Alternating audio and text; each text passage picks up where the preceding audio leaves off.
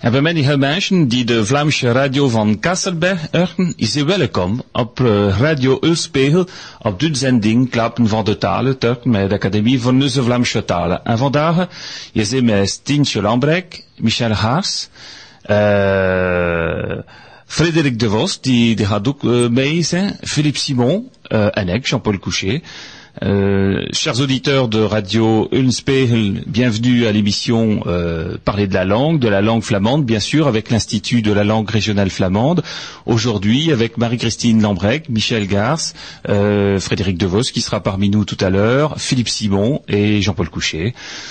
Vandaag mogen klappen van de vijf de feestdagen van de NVT, die gebeurt naar Bollezeel en octobre. Nous parlerons du cinquième festival de l'Institut de la langue régionale flamande qui s'est déroulé à Bolzel en octobre.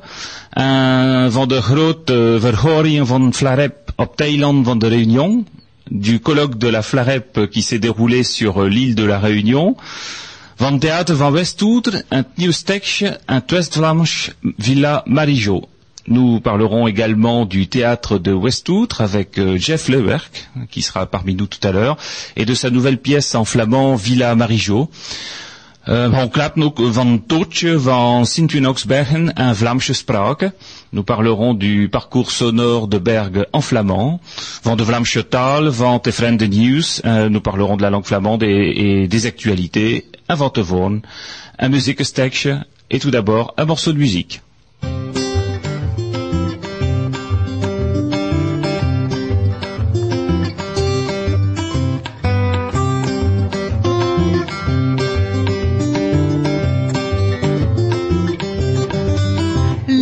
Trintje,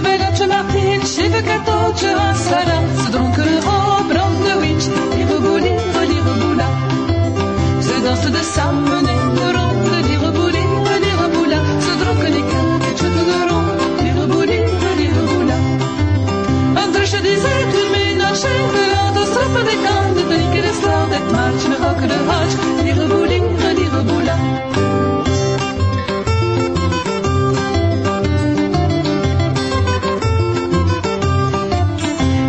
Catherine, Isabelle et Martine, petite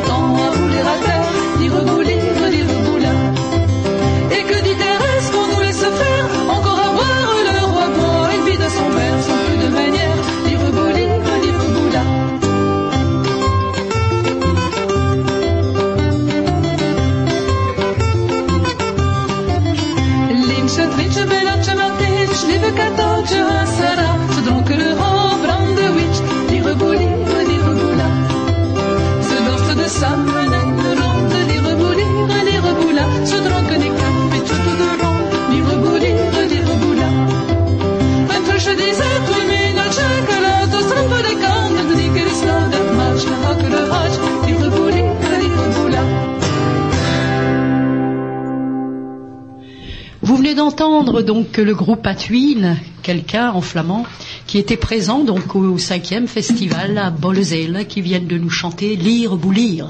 Voilà, alors le cinquième festival qui s'est déroulé les 16, 17 et 18 octobre nous a bien occupés au mois d'octobre, hein, et, et avec euh, un succès fou parce qu'on a eu euh, énormément de visiteurs. Il faut dire qu'on on a organisé ce festival avec l'association Iserouk qui fêtait aussi son 20e anniversaire. Donc les, les publics euh, qui sont parfois communs là ont été complets, je dirais, des deux côtés, à la fois ceux qui venaient pour la langue flamande et ceux qui venaient pour la partie euh, euh, kermesse hein, de d'Iserouk.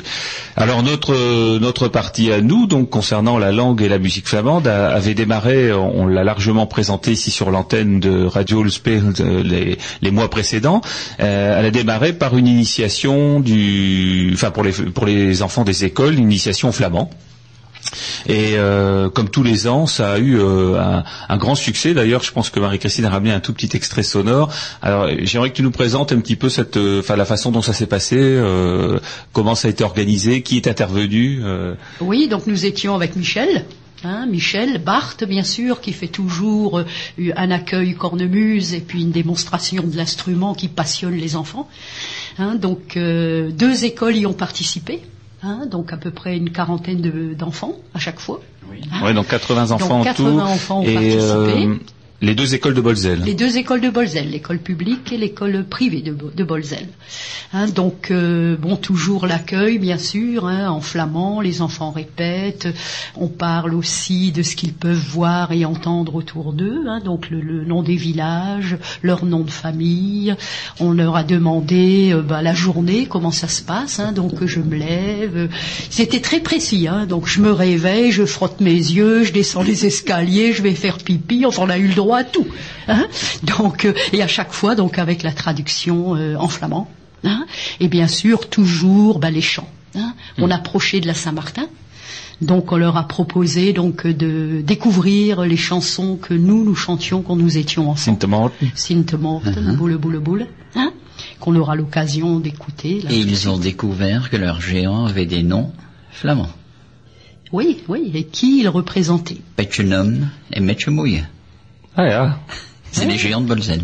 Oui. Et donc ils ne savaient pas que, enfin pour eux c'était pas, c'était pas un nom flamand. La signification des deux mots, ne- ils ne la connaissaient pas. Ah ouais, D'où la nécessité quand même, euh, enfin bon, d'être très présent sur euh, sur le terrain Sur pour le expliquer terrain. Mhm. cette culture flamande qui nous environne. hein, euh, voilà. Et donc euh, donc euh, ton extrait sonore là que tu vas nous présenter, hein, j'ai j'ai hâte de l'entendre. hein, et je Oui. pense que les euh, les auditeurs aussi. Euh, ça porte sur quoi? Sur Saint-Martin, hein, c'est Sinte Morten, boule boule boule. Hein, Sinte Morten boule, et les enfants répètent avec joie. Et avant de partir, qu'est-ce que vous voulez? Chanter Saint-Martin. Hein? Alors on entend ça. Boule, boule, boule. Bien. Deuxième phrase. Sinte Morten boule. Facile. Hein? Sinte Morten boule. Attention. Pacte à stock. Un slot op z'n kop. C'est-à-dire pacte à stock. Prends, attrape un, un bâton, un slot op z'n kop et frappe sur sa tête. Et sur la tête de qui alors Hein Il faut frapper sur la tête de qui De Saint-Martin.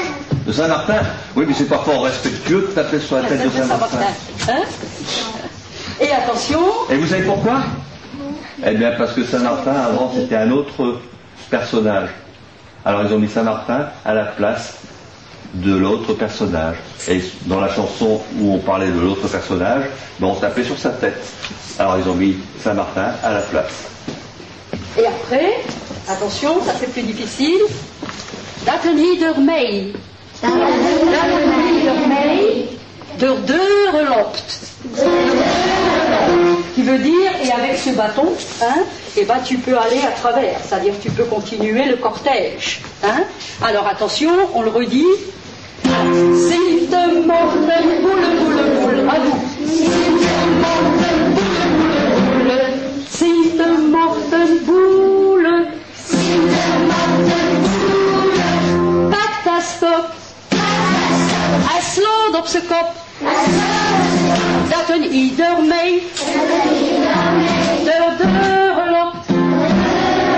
Très bien. Steve, alors, on y va. Ils sont bons, hein Ils sont bons. Alors, on y va, mais de musique et avec la musique. Boule, boule, boule. Boule.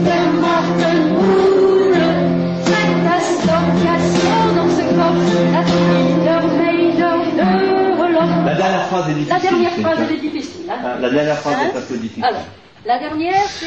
Voilà, donc euh, ben, je pense qu'on a bien compris le travail de l'enseignante, enfin de l'ancienne enseignante, parce que c'était ton métier euh, autrefois, et tu l'es toujours dans les cours associatifs de flamand. Euh, mais t'es es faite pour ça. Hein. Va, va falloir que tu, tu reprennes le flambeau dans les écoles, là, c'est pas Ah oui, possible. oui, mais je suis bientôt à la retraite. hein, donc. donc tu auras tout le temps de t'en occuper. tout le temps. et donc on voit aussi comme c'est possible. Comme les euh, enfants s'amusent ouais, facilement. et retiennent vite, Mhm. Hein, en découpant les phrases, un mot, deux mots, trois mots, quatre mots, cinq mots, six mots, puis après c'est parti. Et la musique est une très bonne façon d'apprendre la Ah langue, hein, oui, c'est oui, oui. en s'amusant. Bien sûr, c'est comme ça qu'on l'a appris quand on était petit. Bah oui.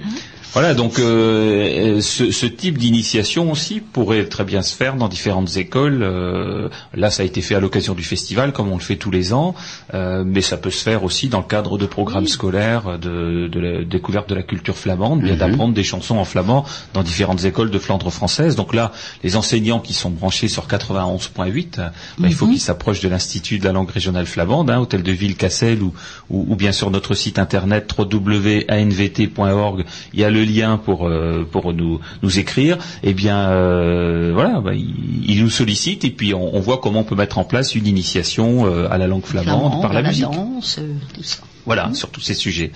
Donc ça, ça a occupé bah, quasiment toute la journée, La journée du vendredi. hein, avec euh, avec les enfants des écoles.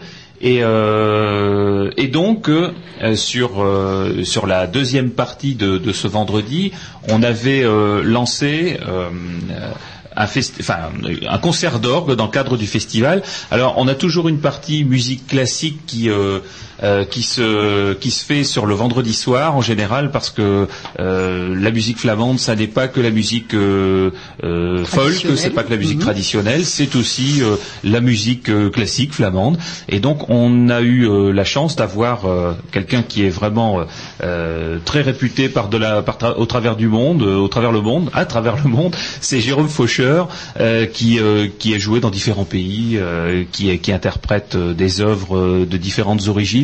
Et là, on lui avait demandé de faire euh, un travail spécifique sur euh, la musique flamande pour orgue. Alors, on va entendre euh, dans le fond une interprétation de, Jérôme Faucheur hein, derrière les propos. Alors, on a eu la chance d'avoir des, œuvres qui étaient originaires bah, d'une époque hein, qui date d'une époque que nous n'avons pas connue, 17e siècle, 18e siècle, 19e siècle, jusqu'au 20e siècle. Des œuvres de, de Sweeling, de, de Van den Kerkhoven, de Van der Heijn, etc et qui sur, ce, sur cet orgue magnifique de, de Bolzel, de l'église Saint-Vendry, a, donné des, des résonances euh, euh, qu'on ne connaissait pas qu'on ne connaissait pas, auxquelles on n'était pas habitué et euh, qui ont vraiment plu au public qui était venu nombreux hein, et même euh, par-delà les frontières hein, de euh, cette prestation.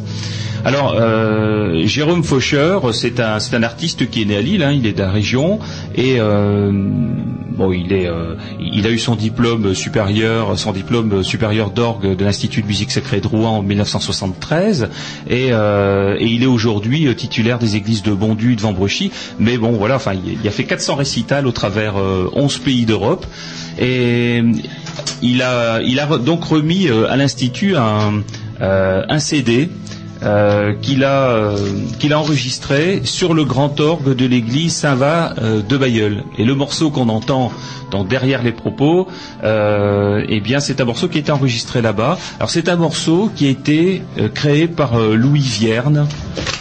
On en entendra un autre euh, tout à l'heure sans, sans mes paroles. Louis Vierne, euh, bah, c'est un, c'est un monsieur qui est arrivé euh, dans le Nord avec ses parents dans les années 1870, alors que son père cherchait du travail dans la région. Et il était alors euh, enfant.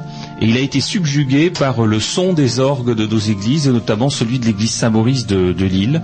Et il a décidé qu'il serait organiste. Et euh, parfois, quand on est enfant, on décide d'être pompier. Heureusement, on n'est pas tous pompiers, hein, parce que sinon, il y aurait plus de pompiers que, d'accidentés ou de feux euh, à éteindre. Mais euh, certains gardent ça bien en tête. Et lui est devenu organiste, et il a même été titulaire de l'orgue de Notre-Dame de Paris. Donc, c'est dire, c'est dire qui il était.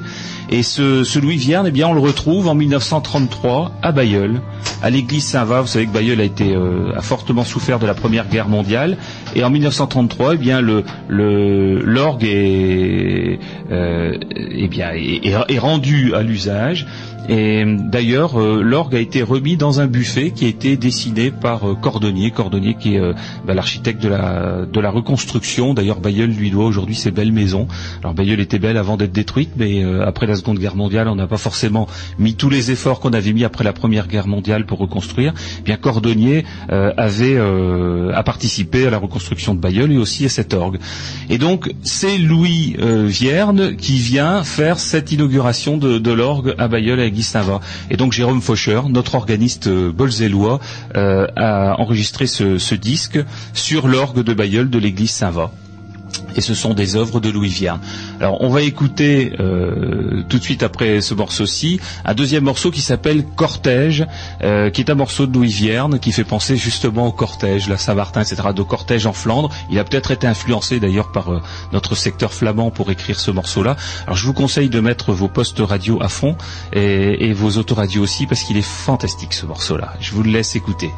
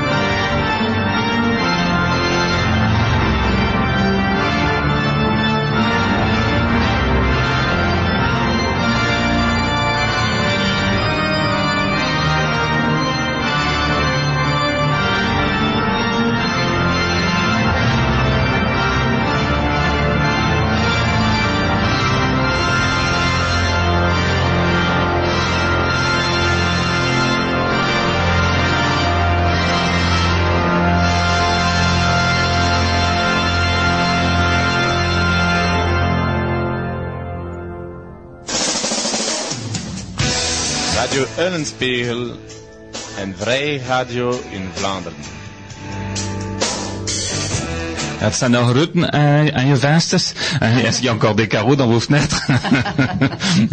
Voilà, donc ça, ouais, c'est impressionnant et euh, il faut avouer que ça, donne euh, aussi euh, bah, une autre vision de, ce qu'est la musique et la musique sur nos orgues de Flandre qui sont magnifiques.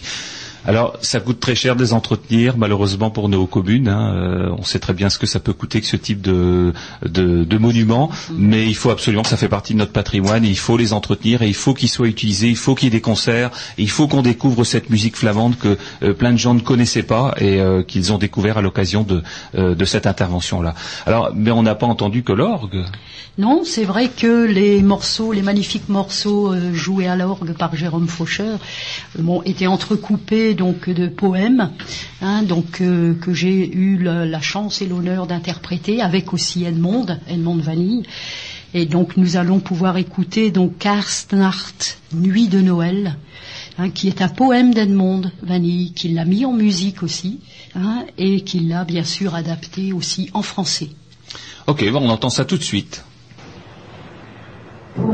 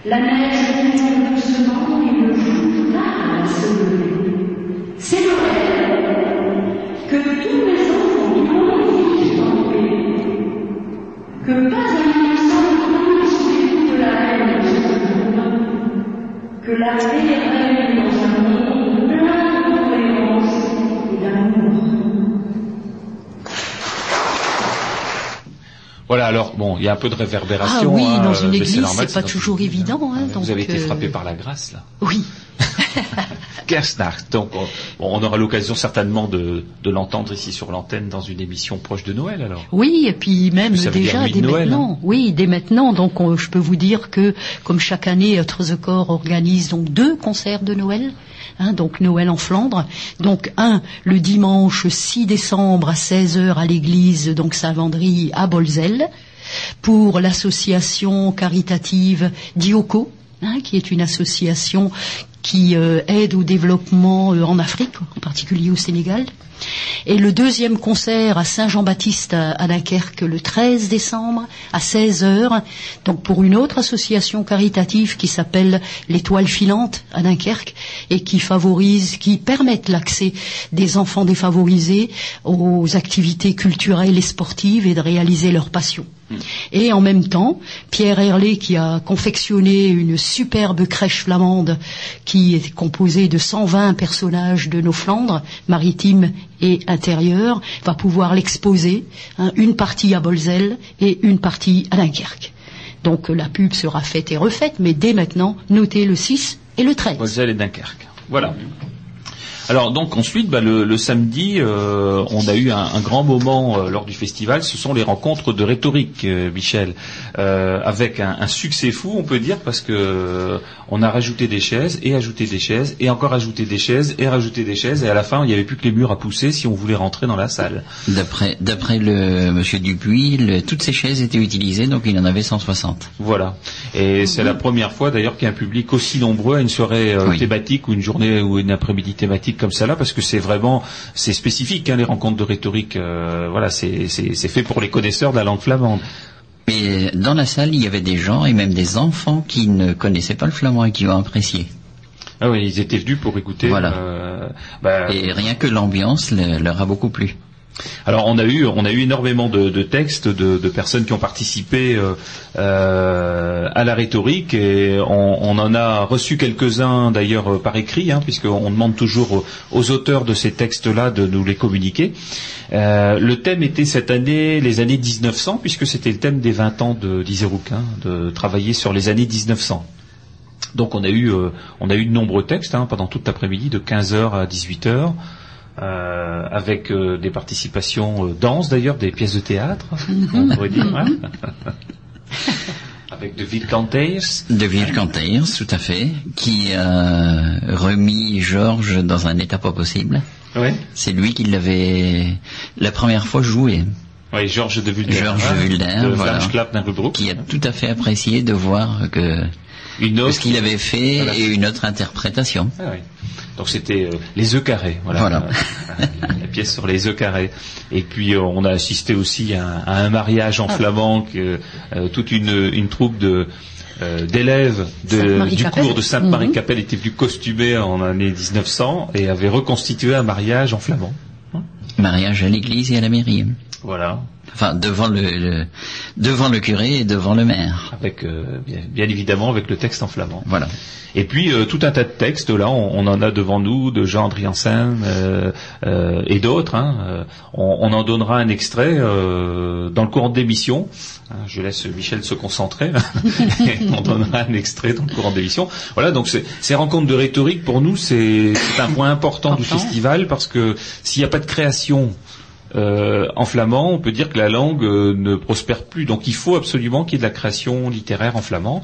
Tout à l'heure, on va recevoir Jeff Levert pour euh, des, euh, la pièce de Pièce de théâtre, théâtre. Villa Marijo euh, en flamand, et c'est pareil. Bah, ça, ça donne un dynamisme de la langue, comme aussi eh bien des, des nouvelles chansons euh, en langue flamande. Eh bien ça, ça participe de, de ce renouveau. Donc cette partie rhétorique était suivie d'un bal folk euh, animé par Smith Lap et là aussi euh, Il y avait du monde.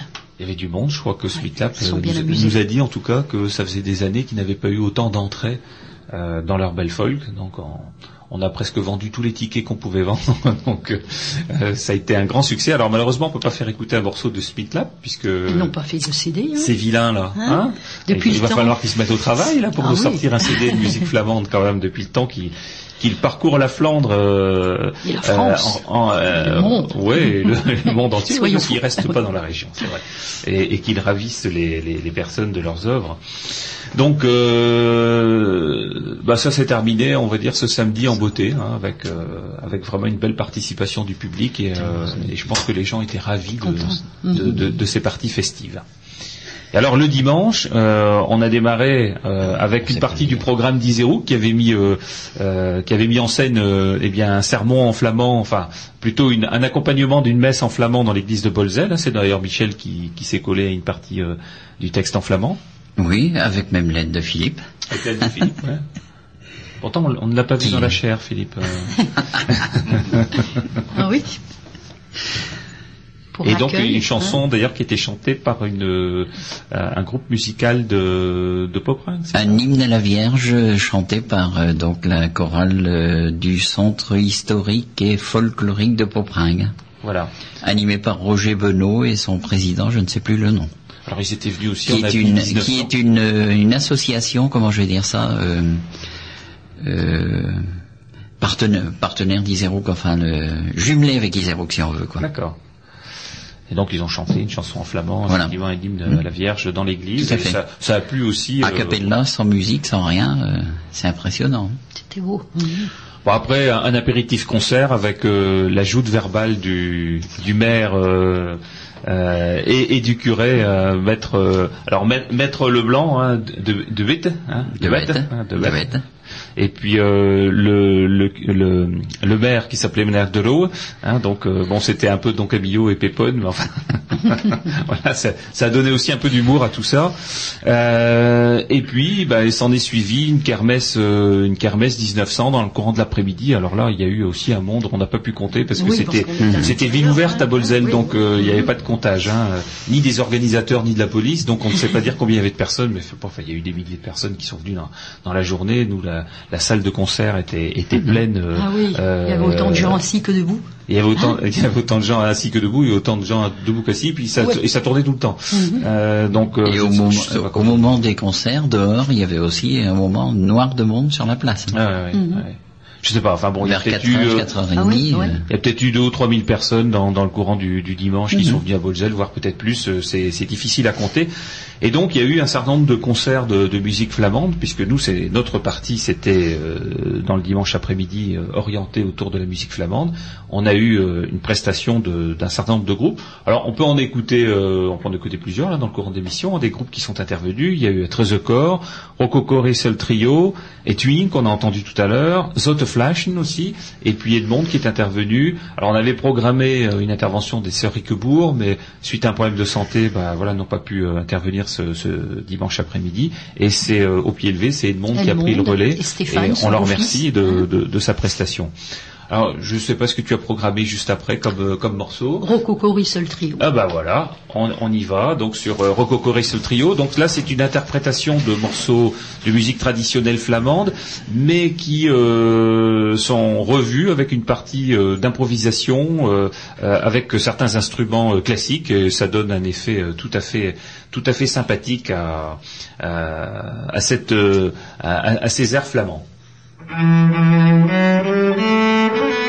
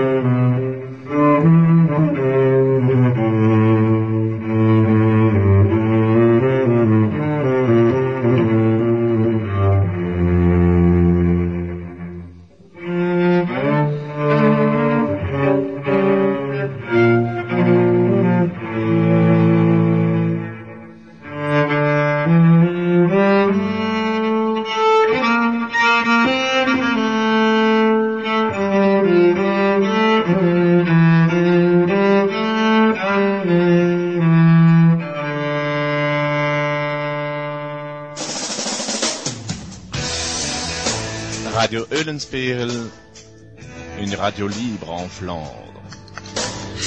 Donc vous venez d'entendre Rococo Rissol Trio, bien sûr, interpréter un traditionnel Cecilia, hein, très joli et très bien retravaillé.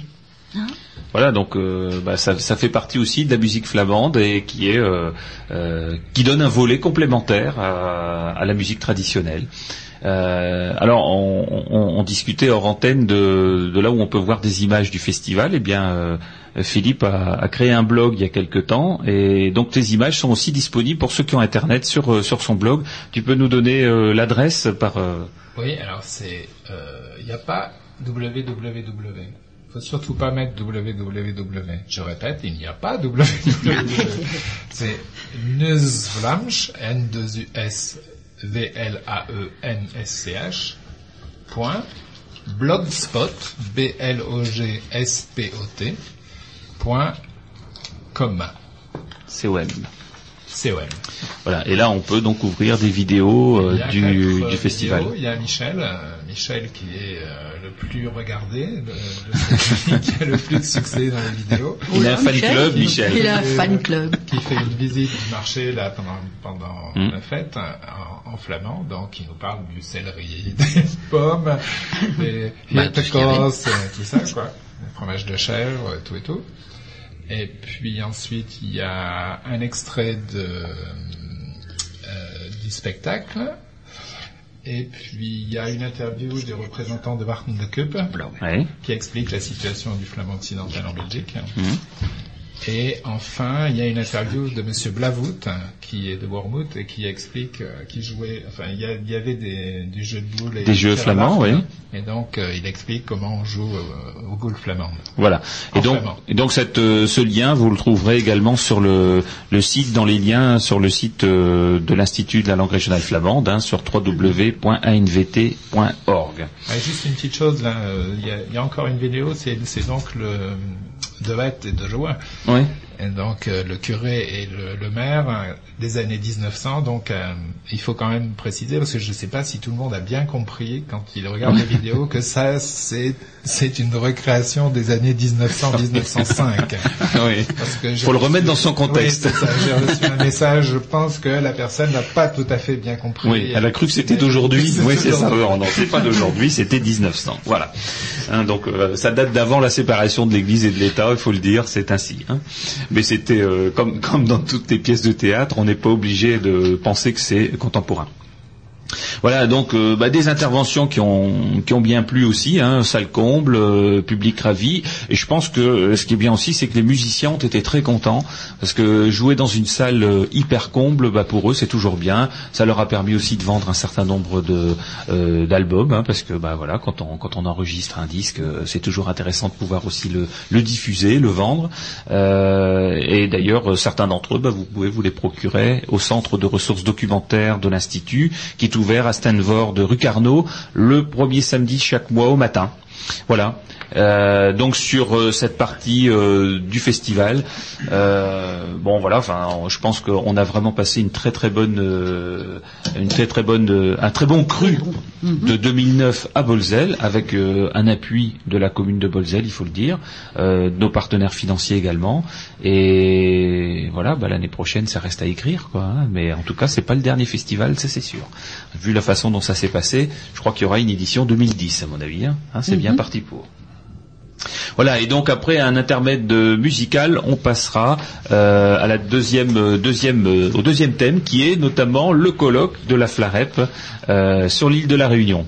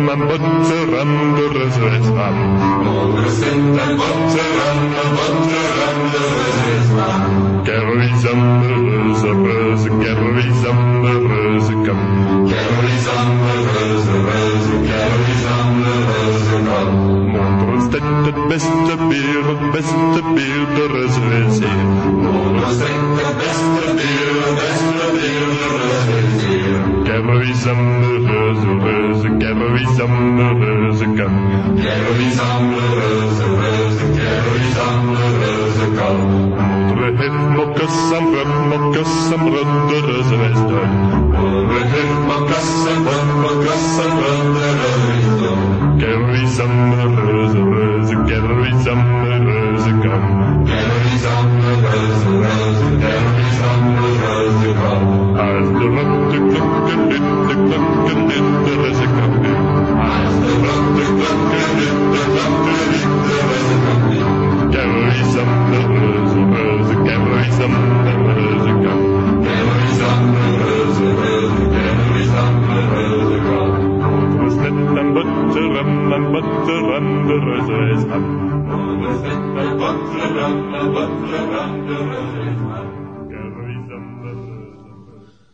Alors là, on vient d'entendre.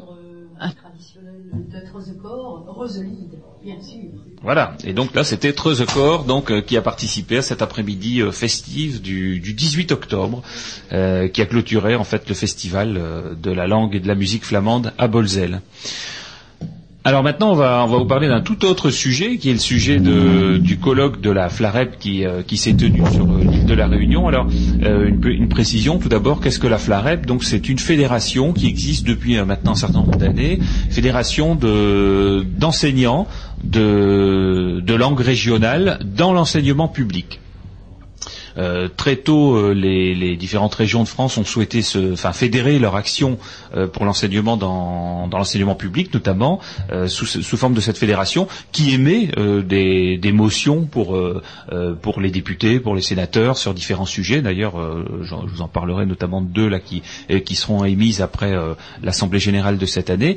Alors tous les ans, leur leur colloque s'organise dans une région différente. Cette fois-ci, bah, ils n'avaient pas choisi une région qui était la plus proche, hein, l'île de la Réunion.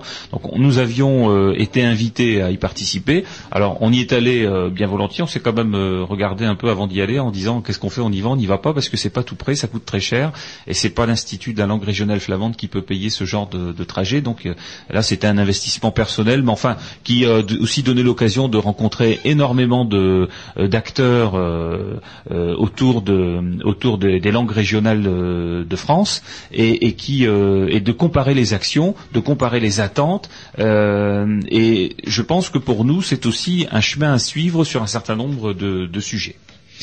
Alors, euh, je suis, je suis content euh, que, que Frédéric euh, est venu nous rejoindre, Frédéric De Vos, Honda Frédéric, qui est donc enseignant de flamand en secteur public, hein, dans l'enseignement public.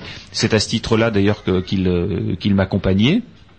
Et on, on a pu constater, puisqu'une partie de ce colloque était basée sur le créole de la Réunion, on a pu constater aussi l'action euh, des Réunionnais en faveur de la promotion de leur langue euh, régionale, euh, qui est peut-être l'une des seules, je dirais, de, de France à avoir encore autant de locuteurs, puisque on nous dit qu'il y a à peu près 90% de la population qui parle créole. Leur difficulté euh, n'est pas la même que la nôtre, c'est plutôt l'acceptation par la population de promouvoir euh, ce qui pour eux euh, n'est pas toujours considéré comme quelque chose de eh bien de, diffusable, de, quelque chose à promouvoir, quelque chose à enseigner. Donc ils sont Enfin, ils la parlent, mais euh, ils en- ils n'en sont pas fiers. Quoi, voilà. Enfin, ils, ils n'arrivent pas à passer le cap pour certains de, de, de passer dans la dans la reconnaissance intellectuelle de leur propre langue. Euh, ce qui s'est passé aussi euh, chez nous, il faut dire, euh, euh, il y a quelques décennies, hein, avec des, des parents qui n'ont pas souhaité transmettre à leurs enfants parce que voilà, ils avaient entendu dire que c'était pas bien, qu'il fallait pas le faire. On on l'a tous vécu dans nos familles. Moi, le premier. Enfin, je veux dire, enfin le premier. Je ne sais pas si c'est le premier, mais enfin, je, je l'ai vécu euh, personnellement, et, donc ça, a fait des générations euh, sacrifiées. Et, là où aujourd'hui il y a 90% de la population qui parle créole à la Réunion, eh bien on remarque que la transmission familiale recule également. Voilà, donc c'est un constat qui a été fait euh, par un sondage qui, s'est produit auprès de la population, et il y a un certain nombre de, créolophones qui disent ne plus transmettre, alors qu'ils en sont eux encore à un niveau où ils peuvent sauver leur langue très facilement. Donc ça a été la première partie des, travaux sur euh, donc le créole à l'école, les enjeux, euh, la situation du créole dans le service public euh, d'éducation.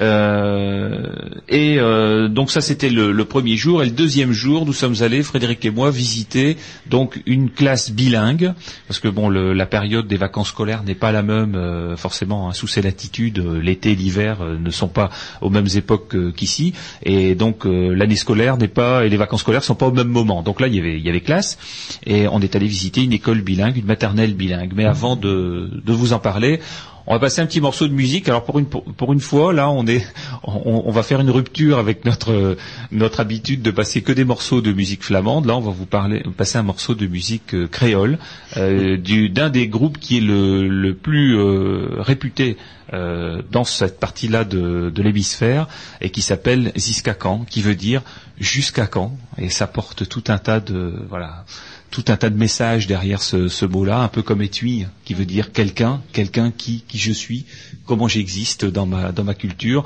Eh bien eux, c'est jusqu'à quand, et jusqu'à quand tout ça pourra durer, et on espère le plus longtemps possible. Donc un premier morceau.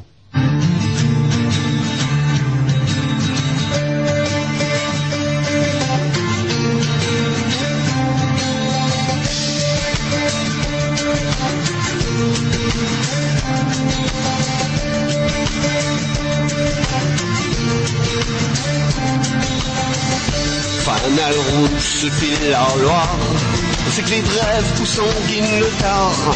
Fort pour l'âme au mine fait noir, qu'elle fait croire le farfar les soirs. Drap blanc au quart, ça fend la glace comme rempart. Quel coco y crie saute gaillard, quel déchire et craque mon cabard.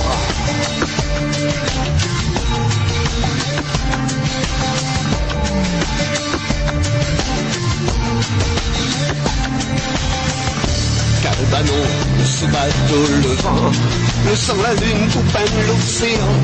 Machigador, nous madalon, ou matador, mon lamaron.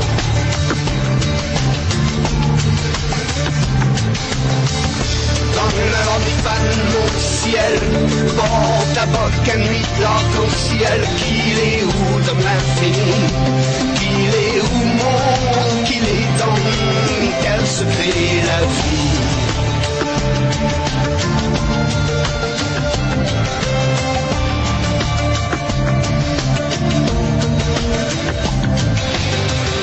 Zigzag qui feinte son bout d'étoile Tirer mon su et glisse en voile Dans mon esprit les tombes pétales fait brille bon Dieu dans le canal.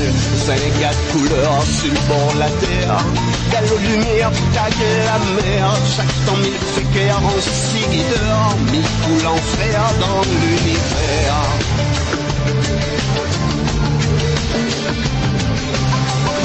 dans l'heure mes fans mon ciel. À boc à nuit l'arc-en-ciel Qu'il est où dans l'infini? Qu'il est où mon Qu'il est dans nous Quel secret la vie dans l'heure mes fans mon ciel. À boc à nuit l'arc-en-ciel Qu'il est où dans l'infini? Qu'il est où mon Qu'il est dans Quel secret la vie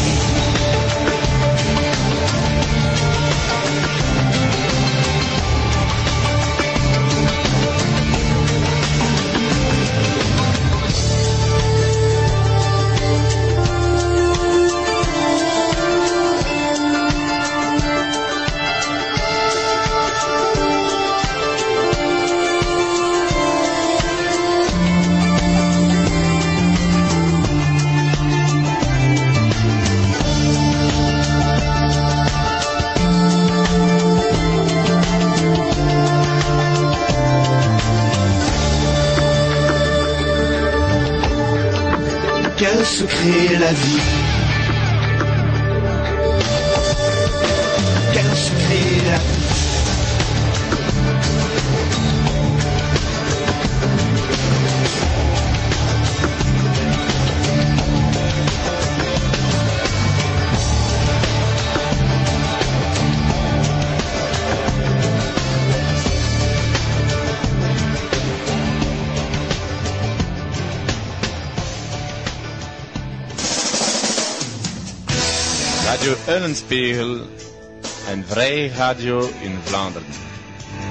Voilà, alors donc vous avez entendu le premier morceau qui s'appelle Moins, qui, qui se traduit par Mon âme euh, en français. Euh, Galodel d'effluves ternaires, mille aquarelles d'un opéra de mer, à chacun des mystères de la terre, je cherche mon frère dans l'univers.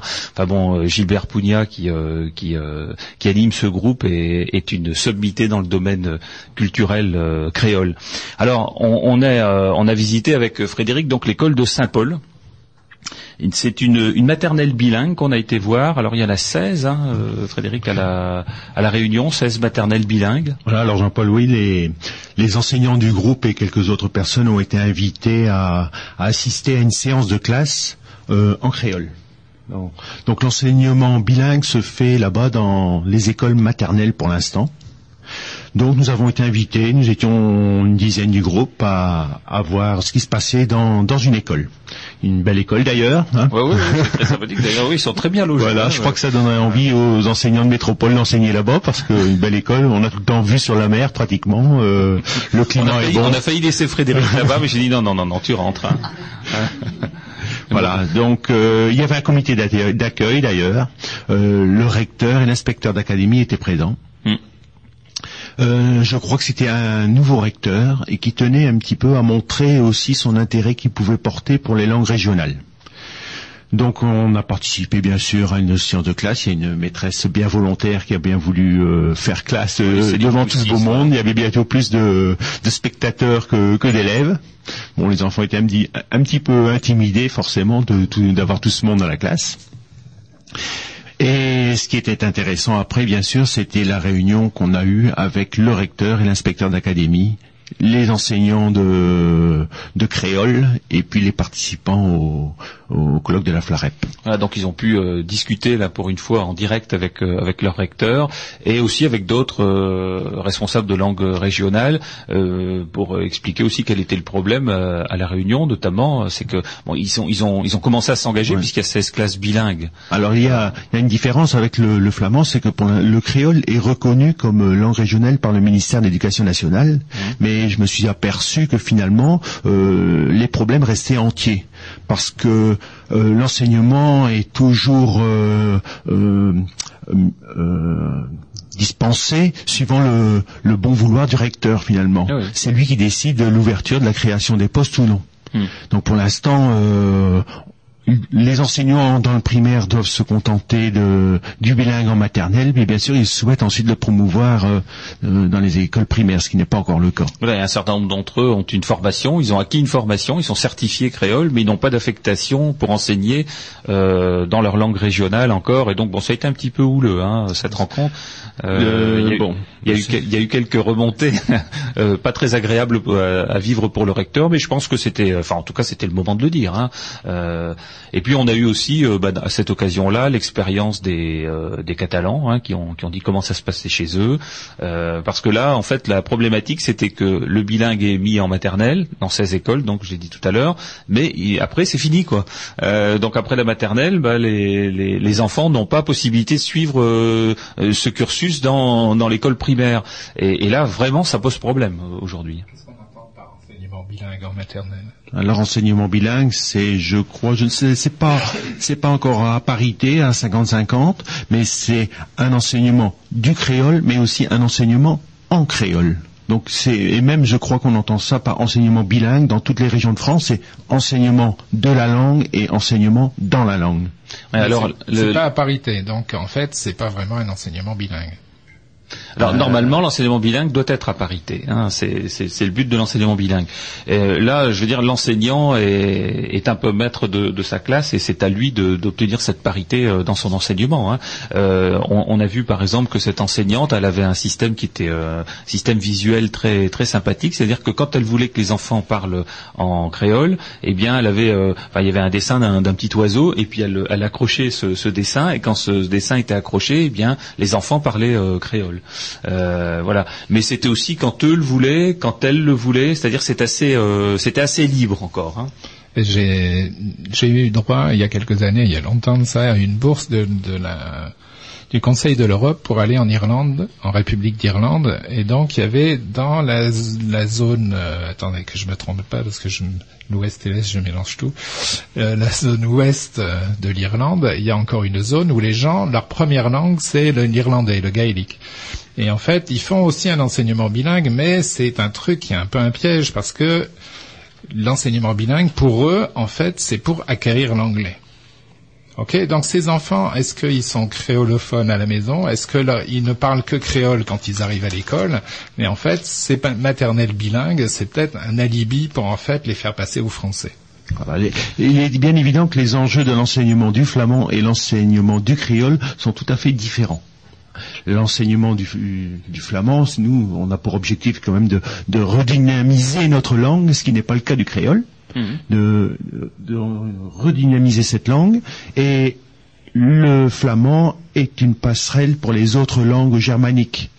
Euh, c'est aussi dans, dans ce but-là que on veut aussi faire passer, euh, la- qu'on veut promouvoir notre flamand et qu'on qu'on veut l'enseigner et qu'on veut euh, faire passer ce message-là au niveau des- des- des familles. Tandis que le créole a, euh, je dirais, a un enjeu sociétal.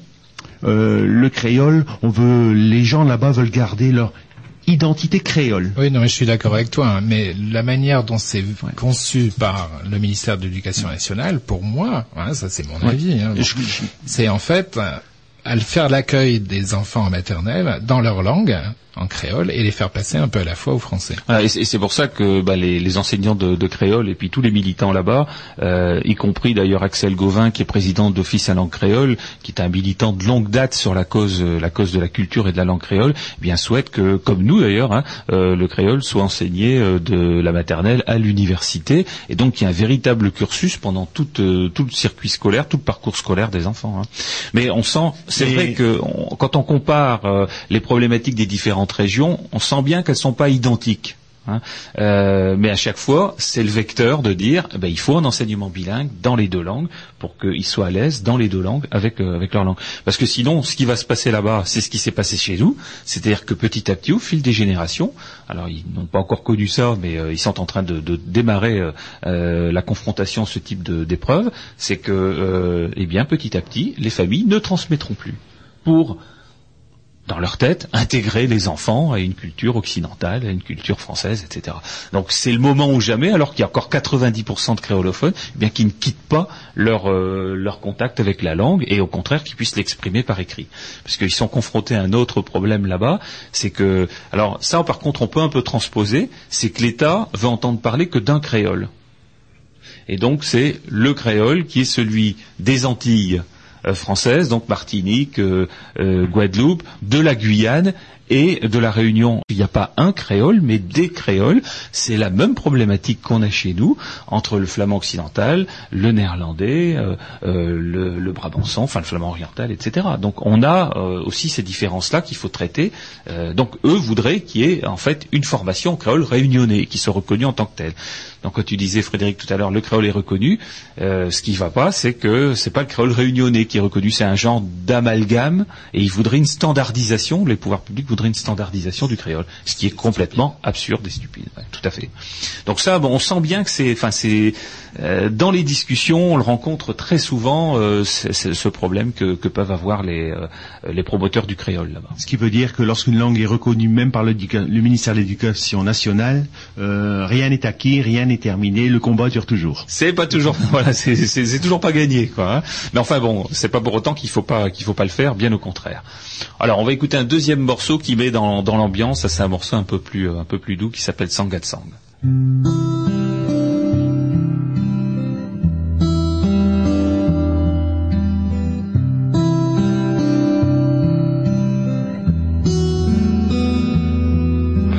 pas un corps, y a qu'un cingade pour cap fait noir.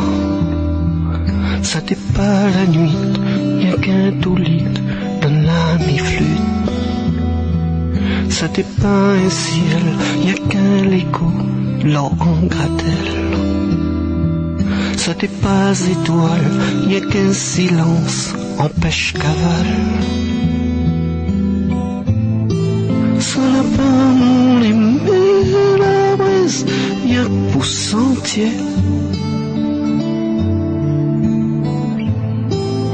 N'a pas mon pays, mais va, y a que mort ici.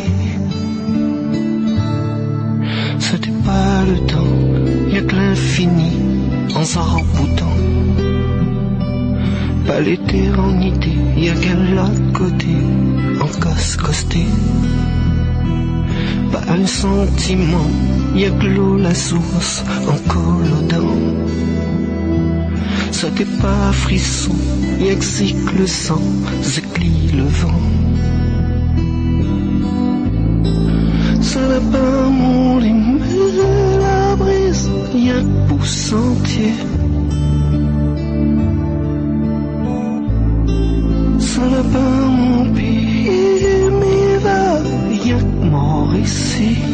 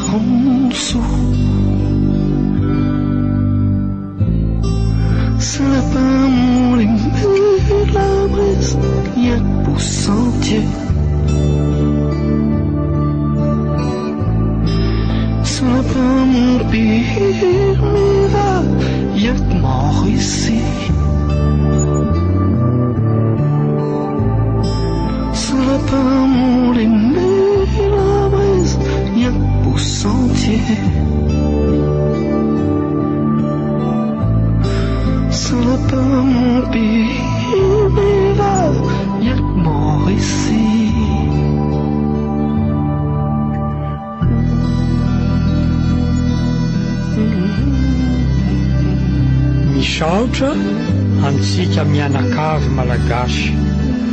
Tsy adiny ny nosotsika mamy mandra-piaona.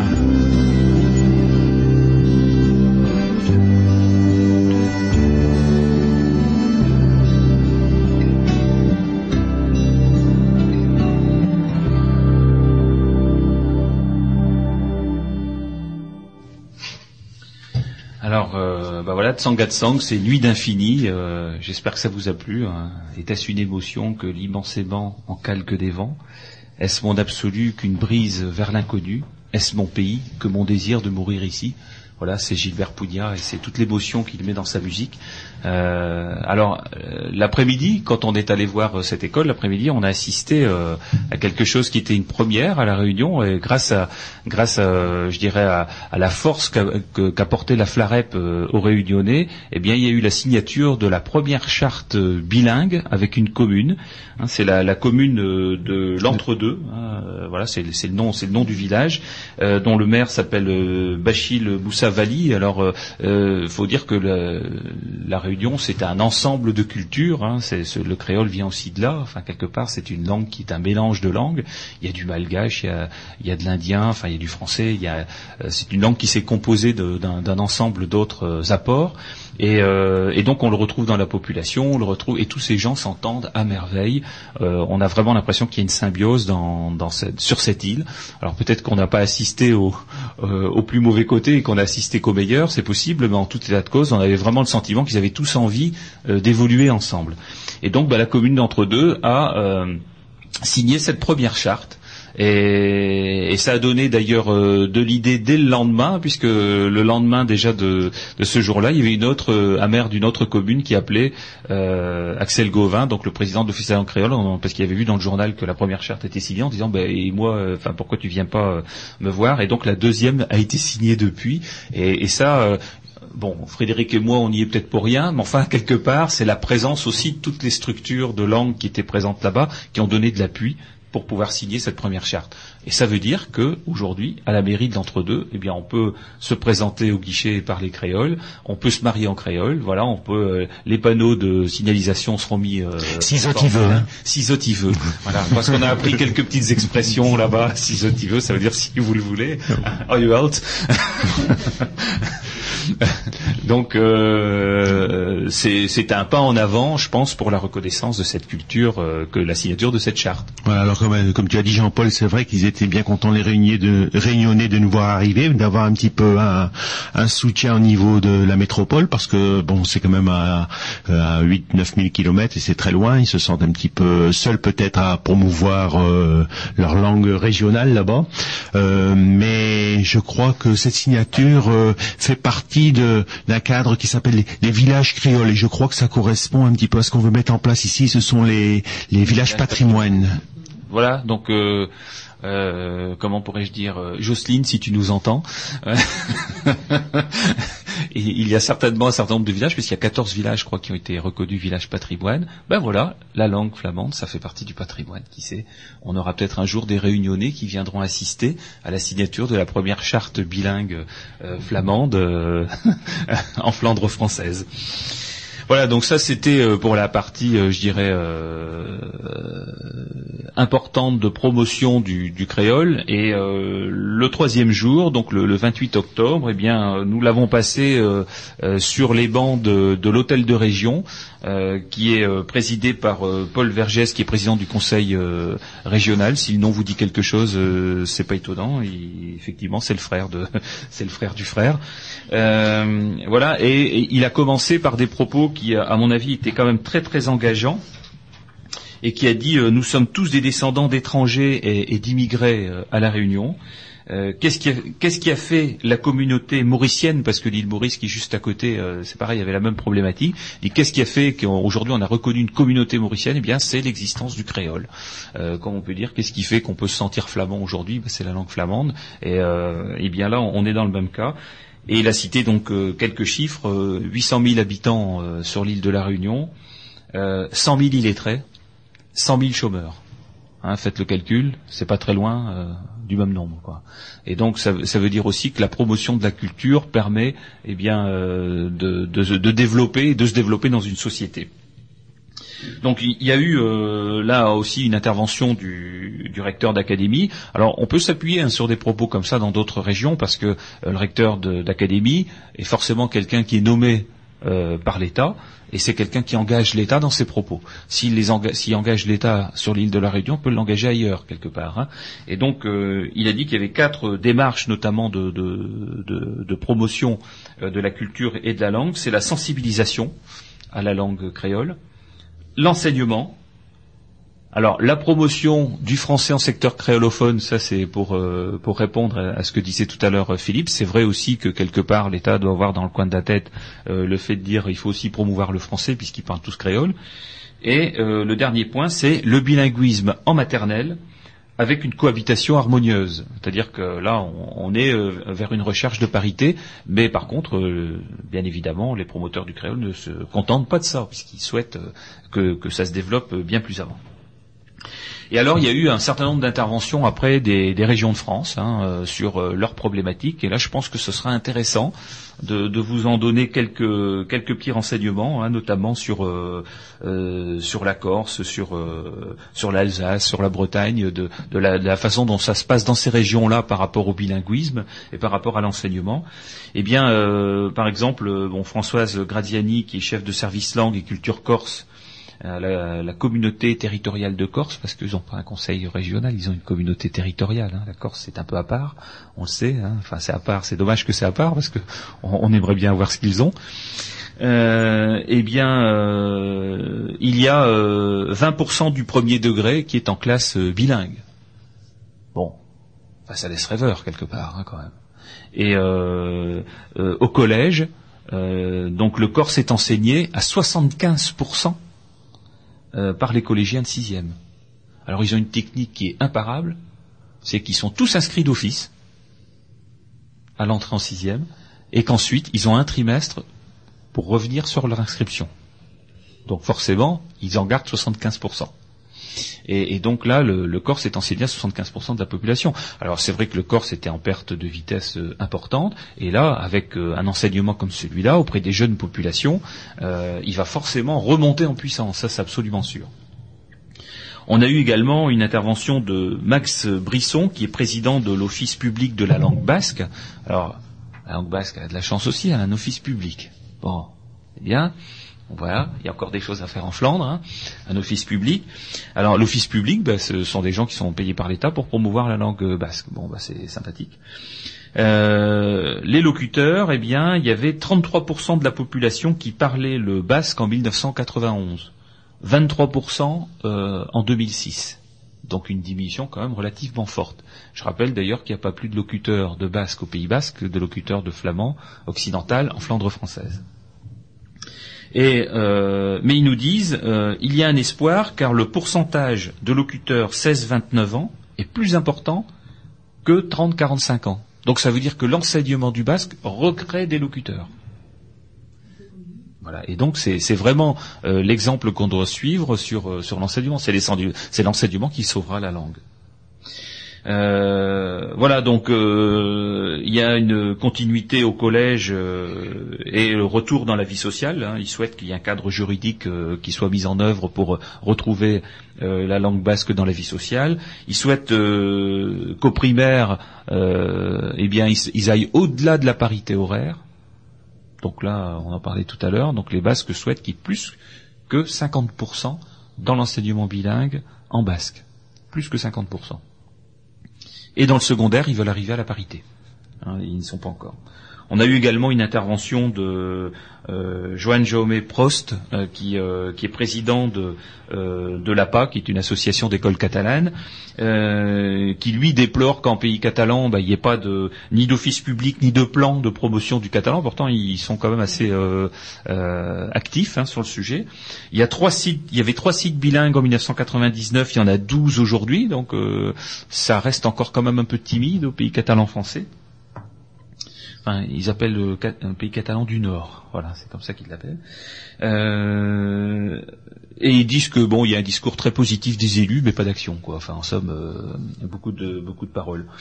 Euh, 13% de la population scolaire fait du catalan extensif et il y a un déficit d'enseignants. Alors ça, c'est un peu leur problème, c'est que euh, il y a un poste de CAPES par an.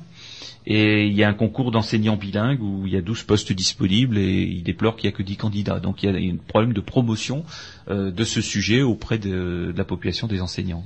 C'est étonnant parce que la Catalogne espagnole, comme ils disent la Catalogne sud, mmh. est euh, très riche. Hein, c'est Barcelone, c'est ah oui, oui, euh, oui. extrêmement riche. Il y a des, une chaîne de télé, des chaînes de télévision en catalan. On peut même sur le satellite par Canal 7 euh, obtenir la chaîne catalane en catalan. Ben, c'est là où on voit qu'il y a des différences entre euh, entre les régions, euh, enfin entre les pays sur euh, l'approche de leur langue régionale. D'ailleurs, il faut il faut rappeler rappeler ou, dire que l'Italie vient de sortir une loi de promotion de ses langues régionales. Nous, on attend toujours après. Hein. voilà, donc il faut il faut aussi le, le signaler. Ça, c'est qu'on a des pays qui nous entourent, qui sont beaucoup plus, à l'exception de la Belgique. Mais qui sont beaucoup plus dynamiques que la France sur la promotion de leur langue régionale. Quand tu dis la Belgique, c'est faux, parce que la Wallonie a reconnu ses langues régionales. Bon, va falloir qu'on précise alors. Euh, ensuite, ben, il y a eu euh, aussi un, une intervention de, de Marie-Jeanne Verny, qui euh, fait partie de la Fédération des enseignements de langue et de culture DOC, donc pour l'Occitanie. Et euh, alors Marie-Jeanne Verny, c'est euh, c'est un tempérament de feu. Hein, c'est quelqu'un qui, euh, qui défend ses idées. Je veux dire que quand elle est partie sur un sujet, c'est difficile de l'interrompre. Et, euh, et là aussi, bah, elle dit que bon, il y a trop peu de sites bi- euh, bilingues qui proposent l'occitan, que l'investissement des collectivités territoriales est inégal. Il y en a que trois qui s'impliquent sur le territoire de, de l'Occitanie. Enfin bon, euh, manifestement là, euh, ils n'ont pas la promotion qu'on peut retrouver en Corse ou qu'on peut retrouver euh, au Pays Basque. Alors ensuite euh, est intervenu euh, Patrick Kleinklaus pour euh, pour l'Alsacien, mais av- avant de passer à, cette partie-là, un autre petit morceau de, créole.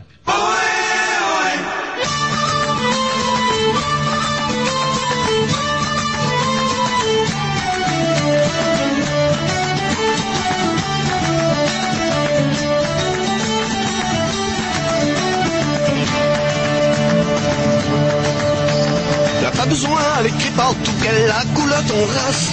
Le vent dans la voile, notre bateau, il farfouille notre calebasse. Dans mon soubi que la plume oiseau, m'y passe mon main jusqu'à déchirer mon cou. Dans mon soubi que la plume oiseau, m'y passe mon main jusqu'à déchirer mon cou. Tout par le chemin cadencé quand nos yeux finiront mais De feuilles courent sur la peau la vie dans chaque côté canal Car au camp est noir la fumée Mon pied gosse sur la terre brûlée. Car au camp est noir la fumée Mon pied gosse sur la terre brûlée. Mi cri dans les noirs Mi tombe, mi brille Machine bateau le vent,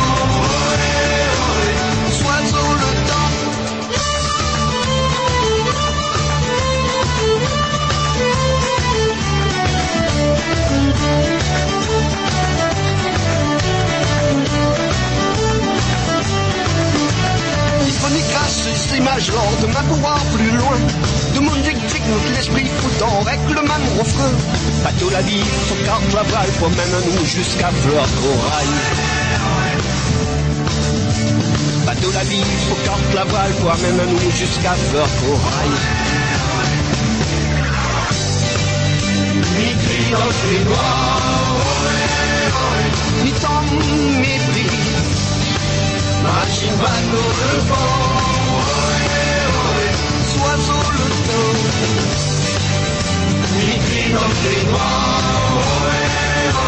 le temps, mi gris. Machine le vent,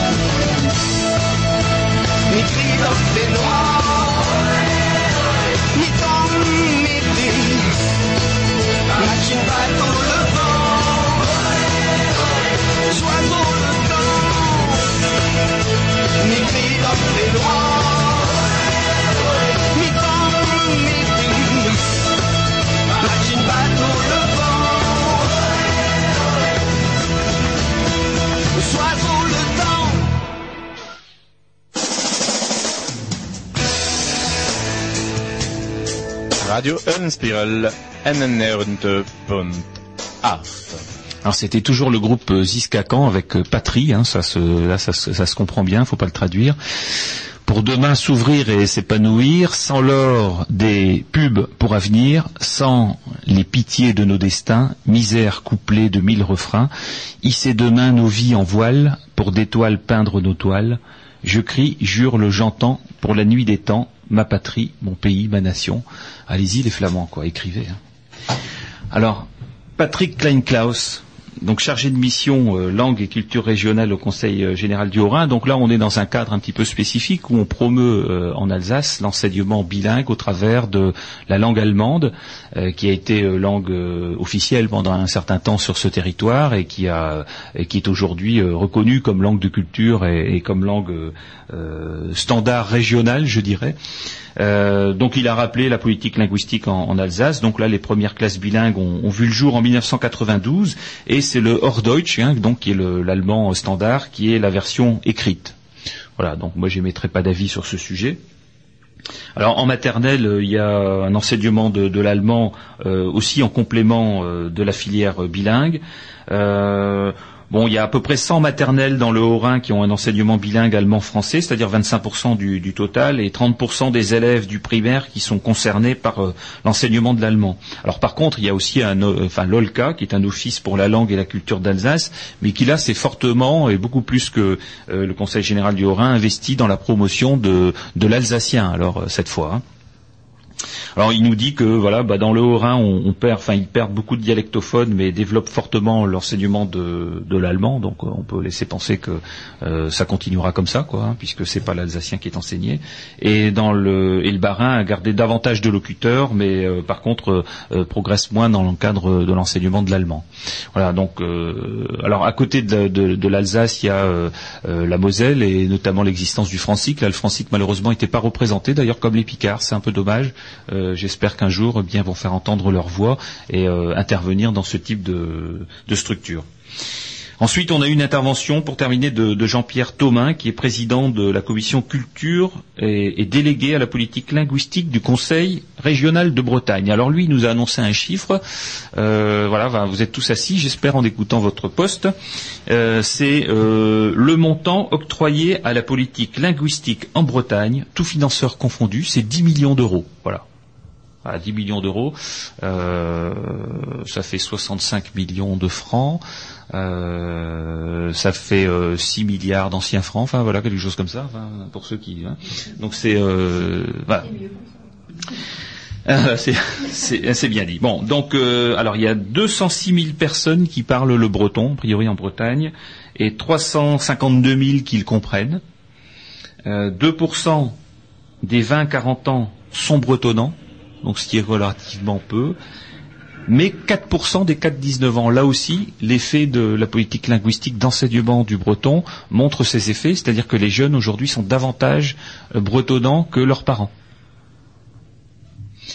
Et, le taux de locuteurs euh, global est passé de 1% à 4% entre 1997 et 2007. Donc là aussi, euh, ça prouve que voilà, ça peut progresser, mais que ça ne progresse pas encore assez. De toute façon, tous le disent. hein. Euh, même là où nous on a l'impression que ça va vite, bah, ils disent encore que ça ne va pas assez vite. Donc ça veut dire que chez nous, ça va très lentement. 13 000 élèves sont en filière bilingue et il y a une augmentation euh, de 2009 sur 2008 de 6%, donc euh, c'est assez intéressant. Et il y a des participants des stages longs de six mois dans le but de recruter des futurs enseignants. Il y a 148 personnes aujourd'hui qui sont formées sur des durées de six mois pour devenir des enseignants de breton. Voilà, donc euh, alors par contre, il, a déploré, hein, euh, en tant qu'élu euh, et vice-président du, du Conseil régional, il a déploré que en janvier, Madame Albanel avait annoncé une loi et qu'aujourd'hui, eh bien, il n'y a aucun travail en cours au sein du gouvernement sur le sujet. Et donc, bah, il faut rappeler que entre le français et les langues régionales, eh le rapport doit être basé sur le respect et l'égalité et, qu'il faut donner sa chance au, bilinguisme. Et puis donc en, fin de colloque, on a terminé par euh, euh, l'intervention d'un juriste, Jean-Marie Verling, qui est intervenu sur euh, la problématique d'une loi hein, sur les langues régionales. Et il nous a dit qu'il faut adopter un texte législatif qui, qui soit suffisamment clair et non vague, c'est-à-dire quel degré de décentralisation souhaitable, comment prendre en compte la diversité des langues, la transfrontaliarité, l'étendue sur un secteur limité ou sur plusieurs régions, hein, euh, comment aller du bilinguisme à l'immersif, parce que certains enseignements se font à 100% dans la langue régionale. Là aussi, c'est un sujet de débat, hein, parce que tout le monde n'est pas forcément d'accord avec l'immersif. Les mécanismes de, financement, euh, assurer la présence des langues régionales dans la vie sociale, euh, office public, schéma de mise en œuvre euh, dans les services publics, part de la redevance consacrée aux langues régionales et mettre un volet anti-discrimination langue régionale. Parce qu'on parle beaucoup de la discrimination, euh, ce dont on fait l'objet aujourd'hui, c'est de la discrimination. euh, on nous discrimine en tant que langue régionale. Voilà, on n'a pas droit de citer. Et, euh, donc Jean-Pierre Thaubin est revenu au micro pour dire que 60 députés sont en intergroupe sur le sujet des langues régionales, qu'il faut les interpeller faut intervenir auprès d'eux et que idem pour le Sénat. Donc voilà. Alors nous on a un certain nombre d'élus euh, nationaux, hein, parlementaires et sénateurs qui sont favorables. hein. Euh, euh, je rappelle d'ailleurs aussi que le député de, Saint-Amand vient de donner au Picard un- une maison pour en faire la maison du Picard. Vous voyez, il y a comme des parlementaires qui s'engagent aujourd'hui pour les langues régionales. Eh bien voilà, il y a, beaucoup de sujets à traiter avec nos parlementaires en ce moment si on veut une loi et qu'on veut un cadre. Et puis, bah, on est revenu, Frédéric et moi, avec euh, l'adhésion de l'Institut de la langue régionale flamande à la FLAREP. Donc, on fait partie aujourd'hui euh, de cette fédération euh, d'associations, d'enseignants, de parents d'élèves, etc., qui, enseignent dans le- l'enseignement public. Voilà, on a un peu quelquefois le sentiment que euh, les, les grandes langues veulent jouer un peu cavalier seul. Hein, le breton, euh, l'occitan, le, corse. hein. Mais on a quand même fait valoir que euh, si on veut faire progresser le dossier des langues régionales, eh bien c'est avec euh, l'accord de tout le monde, parce que nous aussi, nous avons nos parlementaires qui votent les lois.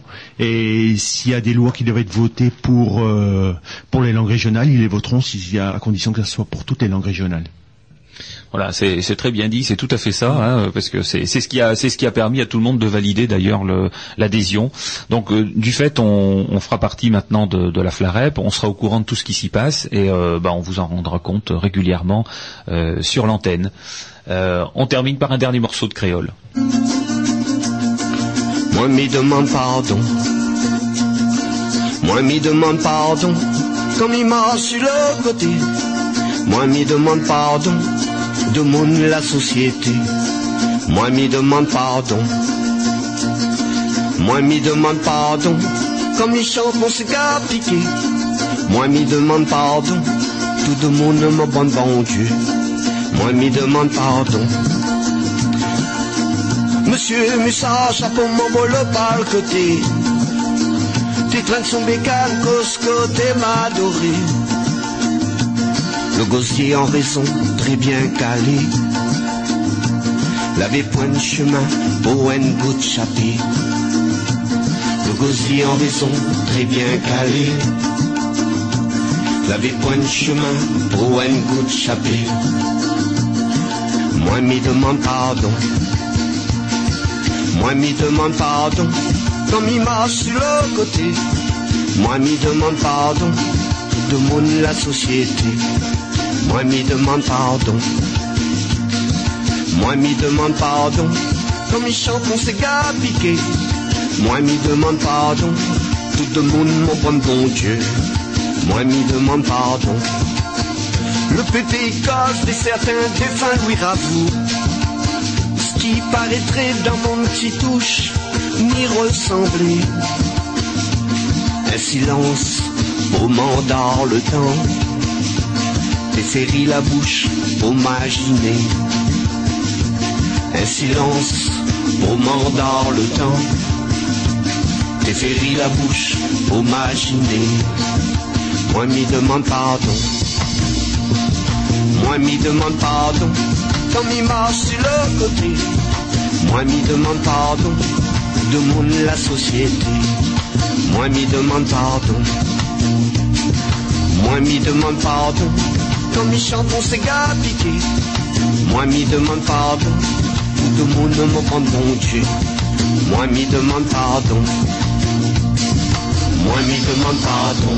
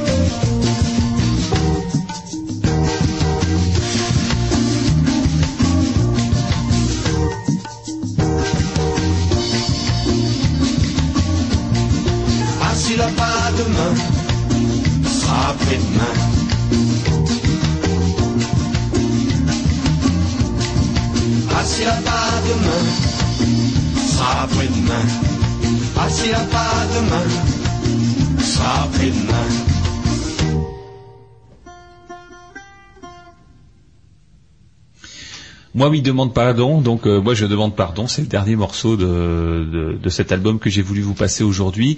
Euh, ça s'appelle du Maloya. Alors, c'est euh, le chant des, des esclaves euh, qui était chanté dans les euh, dans les dans les champs de canne à sucre et, et bah, leur révolte se, se passait comme ça en musique. Et euh, nos, nos amis de la Réunion nous disaient que, eh bien, la gendarmerie leur saisissait à chaque fois les, les instruments de musique. Ils ne faisaient pas de procès verbal. Il n'y avait pas de procès. Comme ça, il n'y avait pas de traces que ça se faisait. Et puis à chaque fois, ben, il les ressaisissait, et la fois d'après, il ressaisissait à nouveau les instruments. Euh, voilà, donc ça a été un passage un peu, un peu compliqué. Donc aujourd'hui, ben, on ne peut que promouvoir ce type de culture et, d'aider nos amis de, la Réunion à, faire valoir leur existence euh, dans leur, euh, sur leur magnifique île.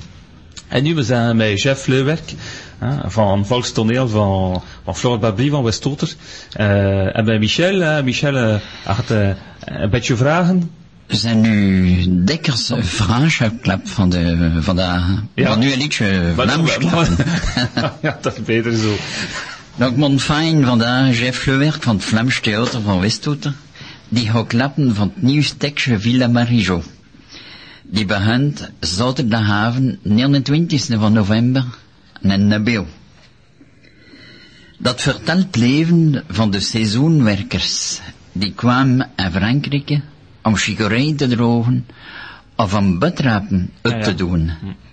En Theonoon van Frankrijk tot de Marne, de Normandieën en Nyon. Jeff, goedendag. Kun je nu eens een liedje klappen van dat stekje? Ook goedendag, Michel. En eh, vele bedanking dat ik hier eh, voor het stekje een werk mogen komen doen voor een Radio Ullenspiegel. Ik lekker op dat Jean-Paul zei van Westotter, van de troepen van Flor Barbry. De troepen die al meer dan 50 jaar hier het Fransje, op deze kant van de schreven, lekker op dat we weer zeggen, eh, alle jaren kwam met dat stekje theater. Van de jaren zijn we op tour met Villa Marijo. Je zeggen, we kwelt dat hier bedien. Villa Marijo. Ja, maar hond het zijn. Ja. Maar. Het is een historie van een menage uit de Vlaanders, uit deze kant van Vlaanderen, die naar het Fransje kwam werken, kort achter de oorlogen. Het was een oor, eh, vele miserie en eh, de Vlaanders, er waren geen fabrieken, er was geen werk. Ja, ja. En de mensen moesten het seizoen gaan doen en ze ging surtout naar het Frans. En ze ging vrij ver, want uh, een stekje speelde hem af in Montereau. Dat is nog een heel eindje over Parijs. Dus de Vlaming kwam vrij ver naar het Frans. Nu, uh, de story begint tussen Bivaler en Martha en de zoon Sis. Ze winnen op een klein pachoeike niet genoeg om ervan te leven. En in het seizoen ging Valère te horen met zijn broer Marcel het seizoen gaan doen naar het Fransje. Knut kwam de beten gaan kappen en een beetje later op het jaar de beten gaan het doen. Maar nu in het jaar 52 moesten Sis naar de zonen mij het seizoen gaan doen naar het Fransje. Nu, Sis, ja, was nog jong maar en dan hadden dat zijn oosje laten vallen. Een jong mesje, een schoon jong mesje en de prochie. Ja. En natuurlijk, dat jong mesje was dan niet stif bezet dat uh, Sis meeging met zijn vader naar het Fransje. Want dat jong mesje had eigenlijk ook een vader verloren, het Fransje. Hmm. Bij het seizoen. Het was een stampad van een paard. En hij was daarachter gebleven. En zo, het mesje wilde niet hè, dat Sis meeging. Maar ja, pa is nog altijd een baas. En pa wilde hè, dat Sis meeging. En het was natuurlijk een klein beetje rusje, een beetje kweesten in het menage. Nu, een dag kwam dat ze toch doorging naar het Frans.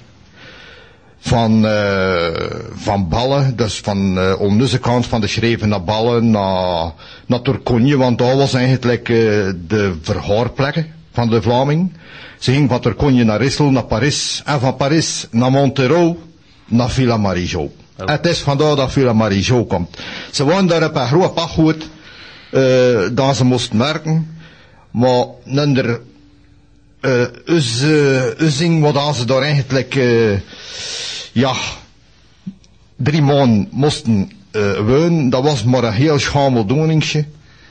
Het was eigenlijk een beetje koterie die opgelapt was om daar te slapen en te eten. De reiste van dag waren ze op stek. Om beren te kappen. Of om beren uit te doen. En op, eh ja, ik kan me het ook niet al vertalen, hè. Ik kan me het ook niet al vertalen. Maar ik ga nog iets nog zeggen. ja, ja. Maar dus, dan om- meesten, meesten, meesten op, eh op tof, noemde Marijo. En Marcel, de broer van Valère, deed dat nogal goed met Marijo. En vandaar dat ze dat en naam dan Villa Marijo. Nu, om eh verder te gaan van, eh ja, ik dat dat allemaal eh, inhield, dat werken in de beren. Ze vrachten dat drie maanden. Van 's nachts vroeg tot 's avonds later. Ik ken al eens het was wel een enorm tierig bestaan dat ze daar hadden. Maar op het einde van die drie maanden, sis behuste dat Steve Moera. Ik kreeg ook geen brief van zijn lief. En de peisde dat er daar het woord wat aperde.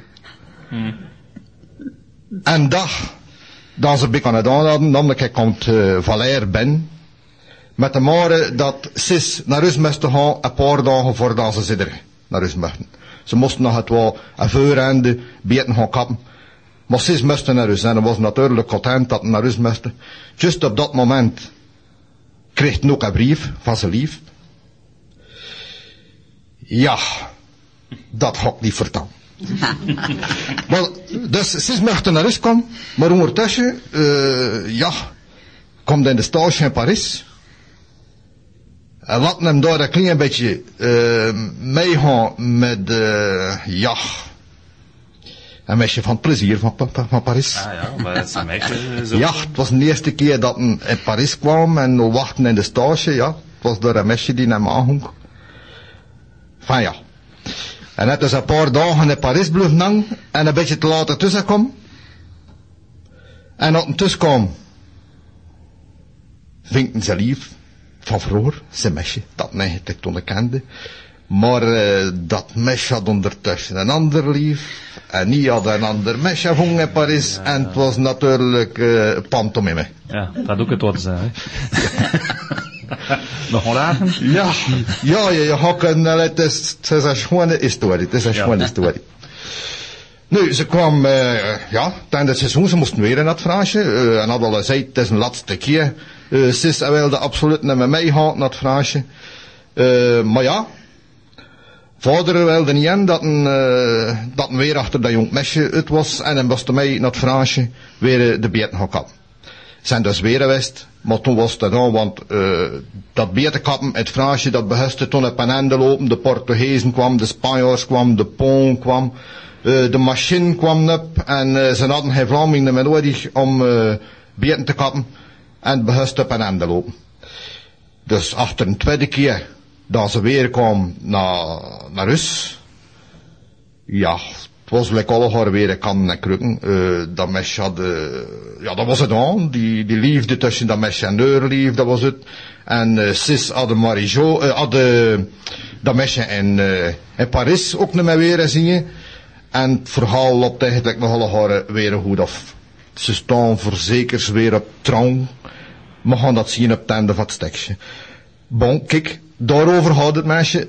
Um, ik dus Vlaams is niet dat zelfs de Vlaamse melkjunder. We proberen dat zoveel mogelijk uh, nog een beetje dat oud-Vlaams erin te doen.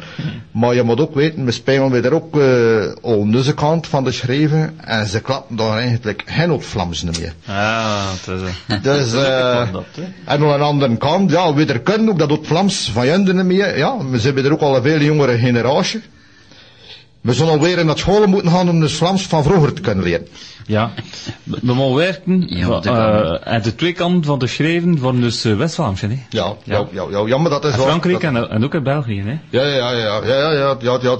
Ja, maar we er dan nog stif veel aan om, eh, om dus Vlaams, allee, een beetje dat oud-Vlaams weer, surtout in een stekje te krijgen. Ja. Eh, Roland Binus, die een regisseur is, doet dat voor een heel veel en informeert bij vele mensen hoe, hoe zeg je dat nu weer en hoe zijn ze dat vroeger en eh, dat, eh, ja, dat vraagt veel, veel werk van onze kant. Hè. Ja. En wie speelt aan, aan die troepen? Ah, wie speelt er in die troepen? Ja, Roland Dullen was de meisje die alle jaren dat stekje komen. Ah, ja. Ze kennen die al van vele jaren verre. Hij speelt altijd de hoofdrollen, de grote rollen. Hij regisseert ook al vele jaren in, eh, in het volkstoneel. Met toen eh, Frida Verdru en Roger Verstraten, dat je meisje die komt, die er zeker ook al kent, die altijd je en petje spelen. Allee, die altijd waren rollen, want ja, ze zijn ook de jongsten meer. Met eh uh, Tildeke Vermeers, die passeert die jaren mee was, een jong meisje, dat we eigenlijk geen in onze compagnie, maar natuurlijk, dat zijn nog gastjes die naar school gaan, en dat is stief moeilijk om die gasten ton in het stekje, nu, zolang of dat zijn, we zijn er stief gelukkig mee. Met toen Jos Mooren, die ook al verschillende jaren, meerdere jaren, een grote hoofdrol speelt. Ik geloof dat al een jaar of twaalf is dat hij binnen speelt. Dat is dus ook al de moeite waard. En Annelies Barbrie, dat is de jongste dochter van Flor Barbrie. Ja. Ehm, ja, dat is de jongste, het waren er dat tienen, en dat is de jongste. Greta was dotste. En eh Flor heeft vele jaren gespeeld. En we zijn ook stief content dat er weer een Barbrie meedoet. Ze deed pas dit jaar ook al mee. Met dan ook nog chanteuses. Ja, de stekjes, de verschillende stekjes worden aan elkaar gezongen. Door eh, een chanteuse en eh, een accordeonist. Dat zijn gasten dat je in de vorige jaren nog niet gezien hebt. Eh, dat je dus voor de eerste keer gaat zien. Dus, en eh, ja, dat zijn nog zo'n Vlaamse liedjes die gezongen worden. Om het, eigenlijk om het verhaal aan elkaar, om er een heel verhaal van te maken. Ja, we mogen te horen zien. Je gaat te horen te horen zien. Een accordeon, het is uh, Ignace Bram, die dat komt net de Boosjongen. Ah ja, Ah, ja. ja, ja, Ah, ja. dat is wel eens. Ja, ja. Ja, en de retoriek. En de retoriek, hè. Ja. En ze gaan overleden zijn, 22 van november. Eh en Katsbergen 29 van november. En Sint-Janskapen 6 van december. En Boschepen een 20 van december. Eh, en toen eh, eh, januari eh naar Warem, Oetkerke, Katsberg, Ekelsbeke, Bambeke, Bredun, Belle, Respoede, De Moen en Petham. En het programma is hier eh, op een radio eh, en ook op eh, net te zoeken van, van de Academie van de Vlaamse Talen. Hè? Ah ja. Ja. Ah, ja. Un petit résumé en français quand même Si tu veux. Donc Valère, parti, qui est le papa, loue une petite ferme misérable où il habite avec sa femme Marthe, donc en français c'est Marthe. Et six, ça doit être François, je pense, hein, Six. Ou Francis, peut-être, oui. François ou Francis. Chaque année, il accompagne son beau-père Marcel au nord de la France pour la saison des betteraves. Pour la première fois, il veut emmener son fils Six, mais Six aimerait mieux rester à la maison auprès de sa petite amie Lucie. Et il se révolte contre la vie d'esclavage de son père. Mais face à un père autoritaire, il n'a pas le choix, et c'est ainsi que Valère, Marcel et Six arrivent à la Villa Marigeau, une résidence délabrée quelque part en Flandre française. C'est là qu'ils devront bivouaquer pendant plusieurs mois. Les journées de labeur écra- écrasants se suivent avec une monotonie pesante et font rêver d'une vie meilleure. Peu à peu, la tension entre Valère et son beau-frère taquin monte. Le conflit des générations entre Six et son père risque à tout moment d'éclater. Quand ils apprennent que M. Moritz, le propriétaire flamand, menace de chasser la famille de la ferme, et que Six, dans toute sa naïveté juvénile, risque de se perdre dans- une histoire d'amour, les liens de famille risquent de se rompre définitivement. Peut-on espérer que Six réussira à remettre sa vie sur la bonne voie? Voilà.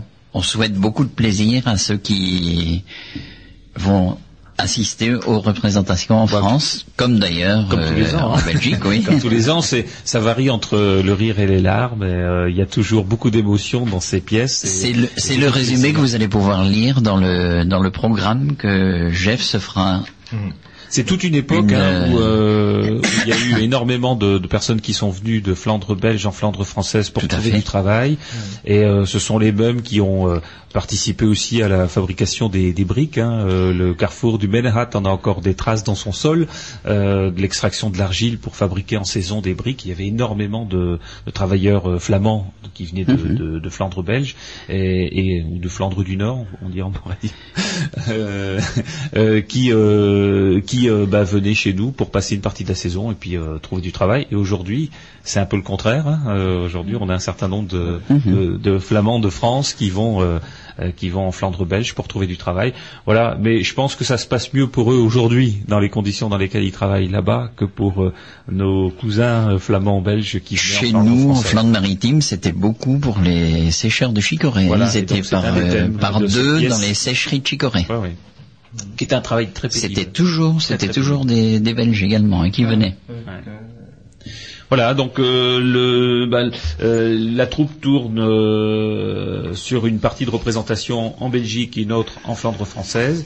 Et donc euh, la première représentation euh, chez nous c'est à Flêtre le 22 novembre, ensuite au Mondéca le 29 novembre, à Saint-Jean-Scapelle le 6 décembre, à Boskep le 20 décembre, et après il y a toute une série de représentations sur janvier, février et mars, à Warem, Outkerque, au Mondéca à nouveau, Esquelbec, euh, Bambec, Brédune, Bayeul, Rexpoud, Les Moires et Pitgam pour terminer. Voilà, donc euh, bah, le programme sera à la fois à la radio, hein, donc si euh, vous connaissez le numéro de la radio, donc vous pouvez appeler pour avoir le programme. Vous le trouverez également sur le site internet de l'Institut de la langue régionale flamande, www.anvt.org. Et maintenant, un batch of musique. ouais.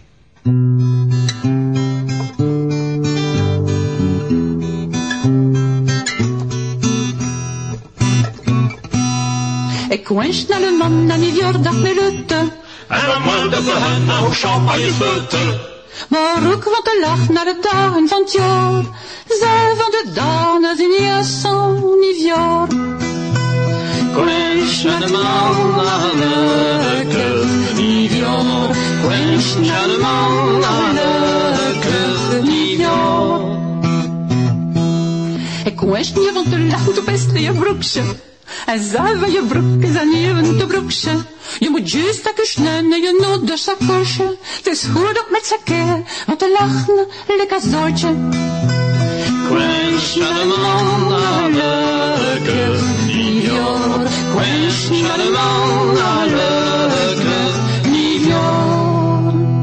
Roetoeder zonder dit had niet als zo'n schoon leven. Ze moesten stief werken, maar ze konden stief lachen. Hoe te voet om te stringen, naar gebeurten zaterdag. Ze kosten zonken en dansten, tot middel van nacht. Quench naar de man naar leuke nieuwjaar. Quench naar de man naar leuke nieuwjaar. Ik wens naar de man en die dan moeten we hen nou champagne spuiten. Maar ook van te lachen naar de dagen van het jaar. Zij van de dagen in je zo'n niet jaar. Quench naar de man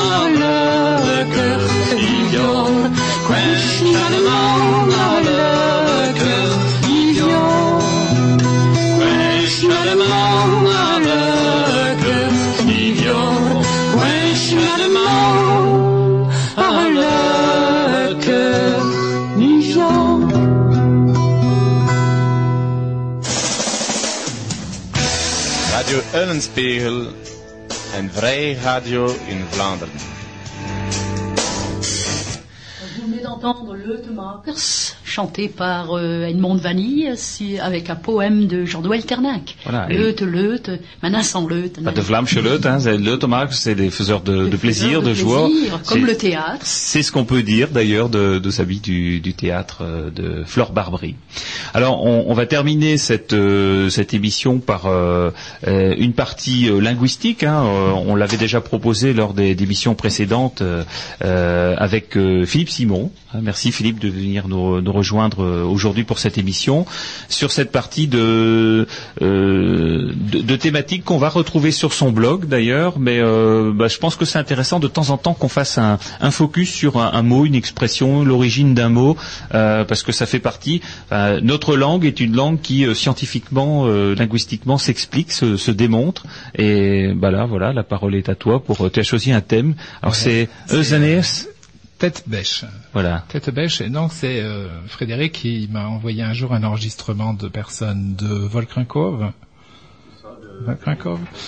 Et donc il disait un truc bizarre, d'ailleurs qu'ils comprenaient pas eux-mêmes tout à fait bien. Et donc il m'a envoyé ça pour essayer de trouver l'origine de, de ce mot-là. C'était Eusaneus. Eusaneus.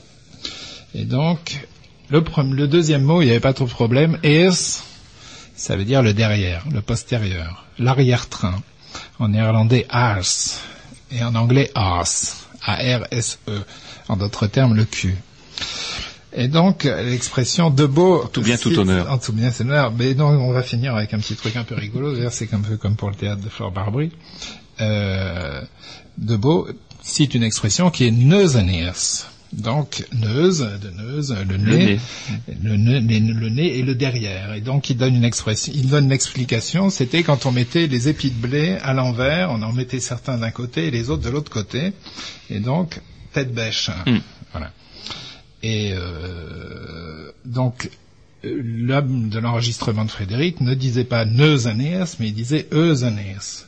Parce que probablement, il mettait un verbe devant, par exemple, lern, lerneusaneus, et donc le lern se terminait par un N, neuse commençait par un N, et donc on coupait le mot, oui. on coupait le mot au mauvais endroit. Parce qu'évidemment, les flamands d'ici, comme ils n'ont au- aucune vision de- du flamand écrit, ou quelquefois même de la limite où se trouvent les mots, ben quelquefois ils se trompaient de, de, de limite de mots, donc c'est devenu de neusaneus, c'est devenu eusaneus. Alors donc il y a une autre dame sur l'enregistrement qui disait elle usaneus.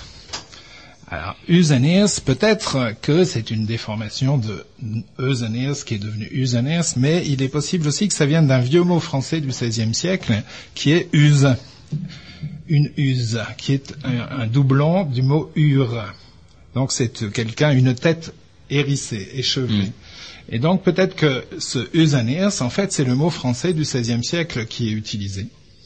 Donc on aurait en fait deux expressions différentes, neusaneus ou eusaneus et usaneus, avec deux origines différentes. Voilà. Et donc, en fait, il y a aussi un jeu d'enfants qui se disait neusaneus, mais pas neus, n e n e s, mais neus, un i n, neus, le nez dans le derrière. Et donc, en français, on appelait ça le jeu du pet en gueule. donc, les enfants du Tu es 17e parti siècle, dans le pipi caca là aujourd'hui. Hein, euh, bon. au XVIIe siècle, les enfants jouaient à ce jeu. Donc, il y en a un qui se mettait à l'envers, qui faisait le poirier, et donc l'autre avait son nez, bon, évidemment placé au bon endroit, et l'autre, qui- c'était donc le jeu du pet en gueule. Tu as d'ailleurs retrouvé une, une gravure. Une gravure, il y a des Ah, gravures sur qui la radio, les gravures passent mal. hein, euh, Tout à fait. C'est un peu crypté, voilà. Et donc, c'était fortement condamné par l'Église. Voilà, bah oui, hein, tout à fait, on comprend pourquoi. hein. Voilà, donc cette, expression qui existe, euh, qui existe toujours, et d'où elle vient. Et voilà, donc on peut. Alors ce- cette gravure que que tu as euh, retrouvée, c'est une gravure du du 14e du, du 17e, oui, du 18e siècle. hein. Euh, voilà, donc euh, bah, c'est resté, ça a traversé les, âges, les siècles, et puis bon, c'est intéressant de voir euh, comment ça, ça, apparaît toujours. Alors, c'est ce qui est intéressant. Je je vais une expression, c'est une anecdote que je retiens de notre festival. On avait, je, cherche son nom, mais je, ne trouve pas, mais enfin de quelqu'un de de Barton de Cup qui était présent le, jour du festival, et il disait que euh, pour euh, les, chercheurs et les linguistes de, Flandre belge, on appelait la Flandre française de Bronn, euh, la source. Parce que on- il existe encore de très nombreuses expressions très vieilles de notre ancien flamand ici, qui ont forcément disparu à partir du moment où euh, on a enseigné euh, le néerlandais, qui disparaissent petit à petit de l'autre côté de la frontière, et qui, existent encore chez nous et qui est urgent euh, de collecter dans leur ensemble pour bah, qu'elles se perdurent et, qu'on puisse les enseigner. hein. Voilà, donc c'est un, des thèmes qui, nous, tient à cœur. Avant de, passer à la fin de cette émission, un dernier morceau de musique.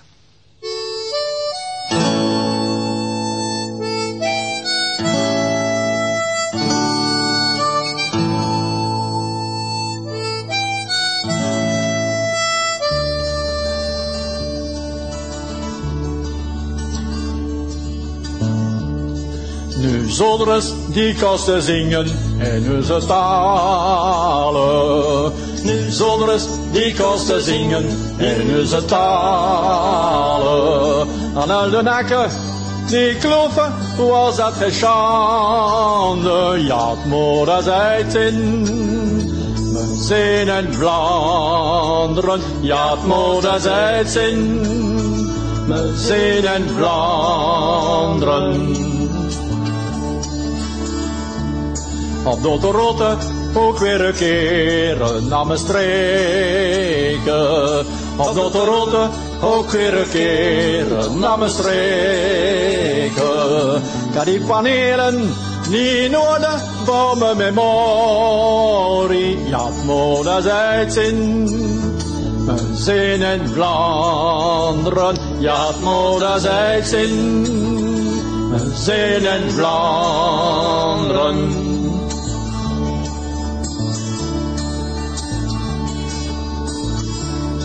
Tussen de born en de ploegvoeren van onze landen. Tussen de born en de ploegvoeren van onze landen. Zie hier Wescher, zie hier boer, of de la dichter, ja, het moeder zei het in.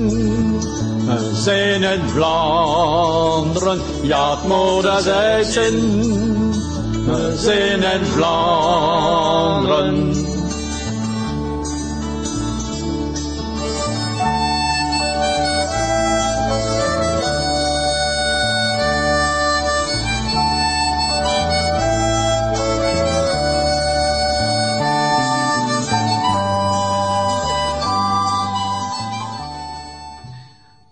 Alors. Très jolie son- chanson, Mesina Vlaanderen, interprétée par Clerch. Ah ouais, c'est un standard. Là. Ah oui, Ça- on ne peut pas se quitter sans celle-là. Hein Marie-Christine l'écoute tous les soirs Ah avant d'aller oui, dormir. oui, oui. Et je on, pleure. on rappelle, Ah, on À va pleurer, c'est Christ. Euh, voilà quelques dates euh, à rappeler. Donc, euh, on, a parlé tout à l'heure des, Oui, les deux concerts de Noël, concerts. hein, pas oublier, à Bolzel le dimanche 6 décembre à 16h, à Oui. l'église Saint-Vendry à Bolzel, et le dimanche 13 décembre à 16h à l'église Saint-Jean-Baptiste à Dunkerque. Voilà, Venez donc nombreux. Les, deux prochaines dates et on, on vous conseille d'y aller parce que c'est vraiment, ce sont vraiment des concerts qui sont très, euh, euh, très professionnels, je dirais. hein. Oui, voilà, puis des beaux beaux chants de Noël en Flandre. Et donc la prochaine date du, de la troupe de, de théâtre euh, de Flore Barbry, 22 novembre à Flêtre, à la salle municipale à 17h, c'est un dimanche. Euh, vous pouvez réserver au 03 28 40 19 12. Voilà. Et la prochaine, euh, la date suivante, c'est le 29 novembre au Mondéca à 17h, c'est un dimanche aussi, euh, la salle des Amis du Mondéca, hein, tout en haut, euh, au 03 28 42 52 60. Voilà. Et pour les autres dates, vous pouvez aussi les trouver sur le site euh, bah, de la troupe, hein, donc euh, www.volkstoneel.bi. Donc c'est v o enfin point b euh, euh, v o l k s t o n 2 e l point b e b e pour Belgique. Hein. Voilà, een goede zondag aan ook de mensen die uh, de Vlaamse radio, Radio U spelen. En tot nog morgen bij Klappen van de Talen.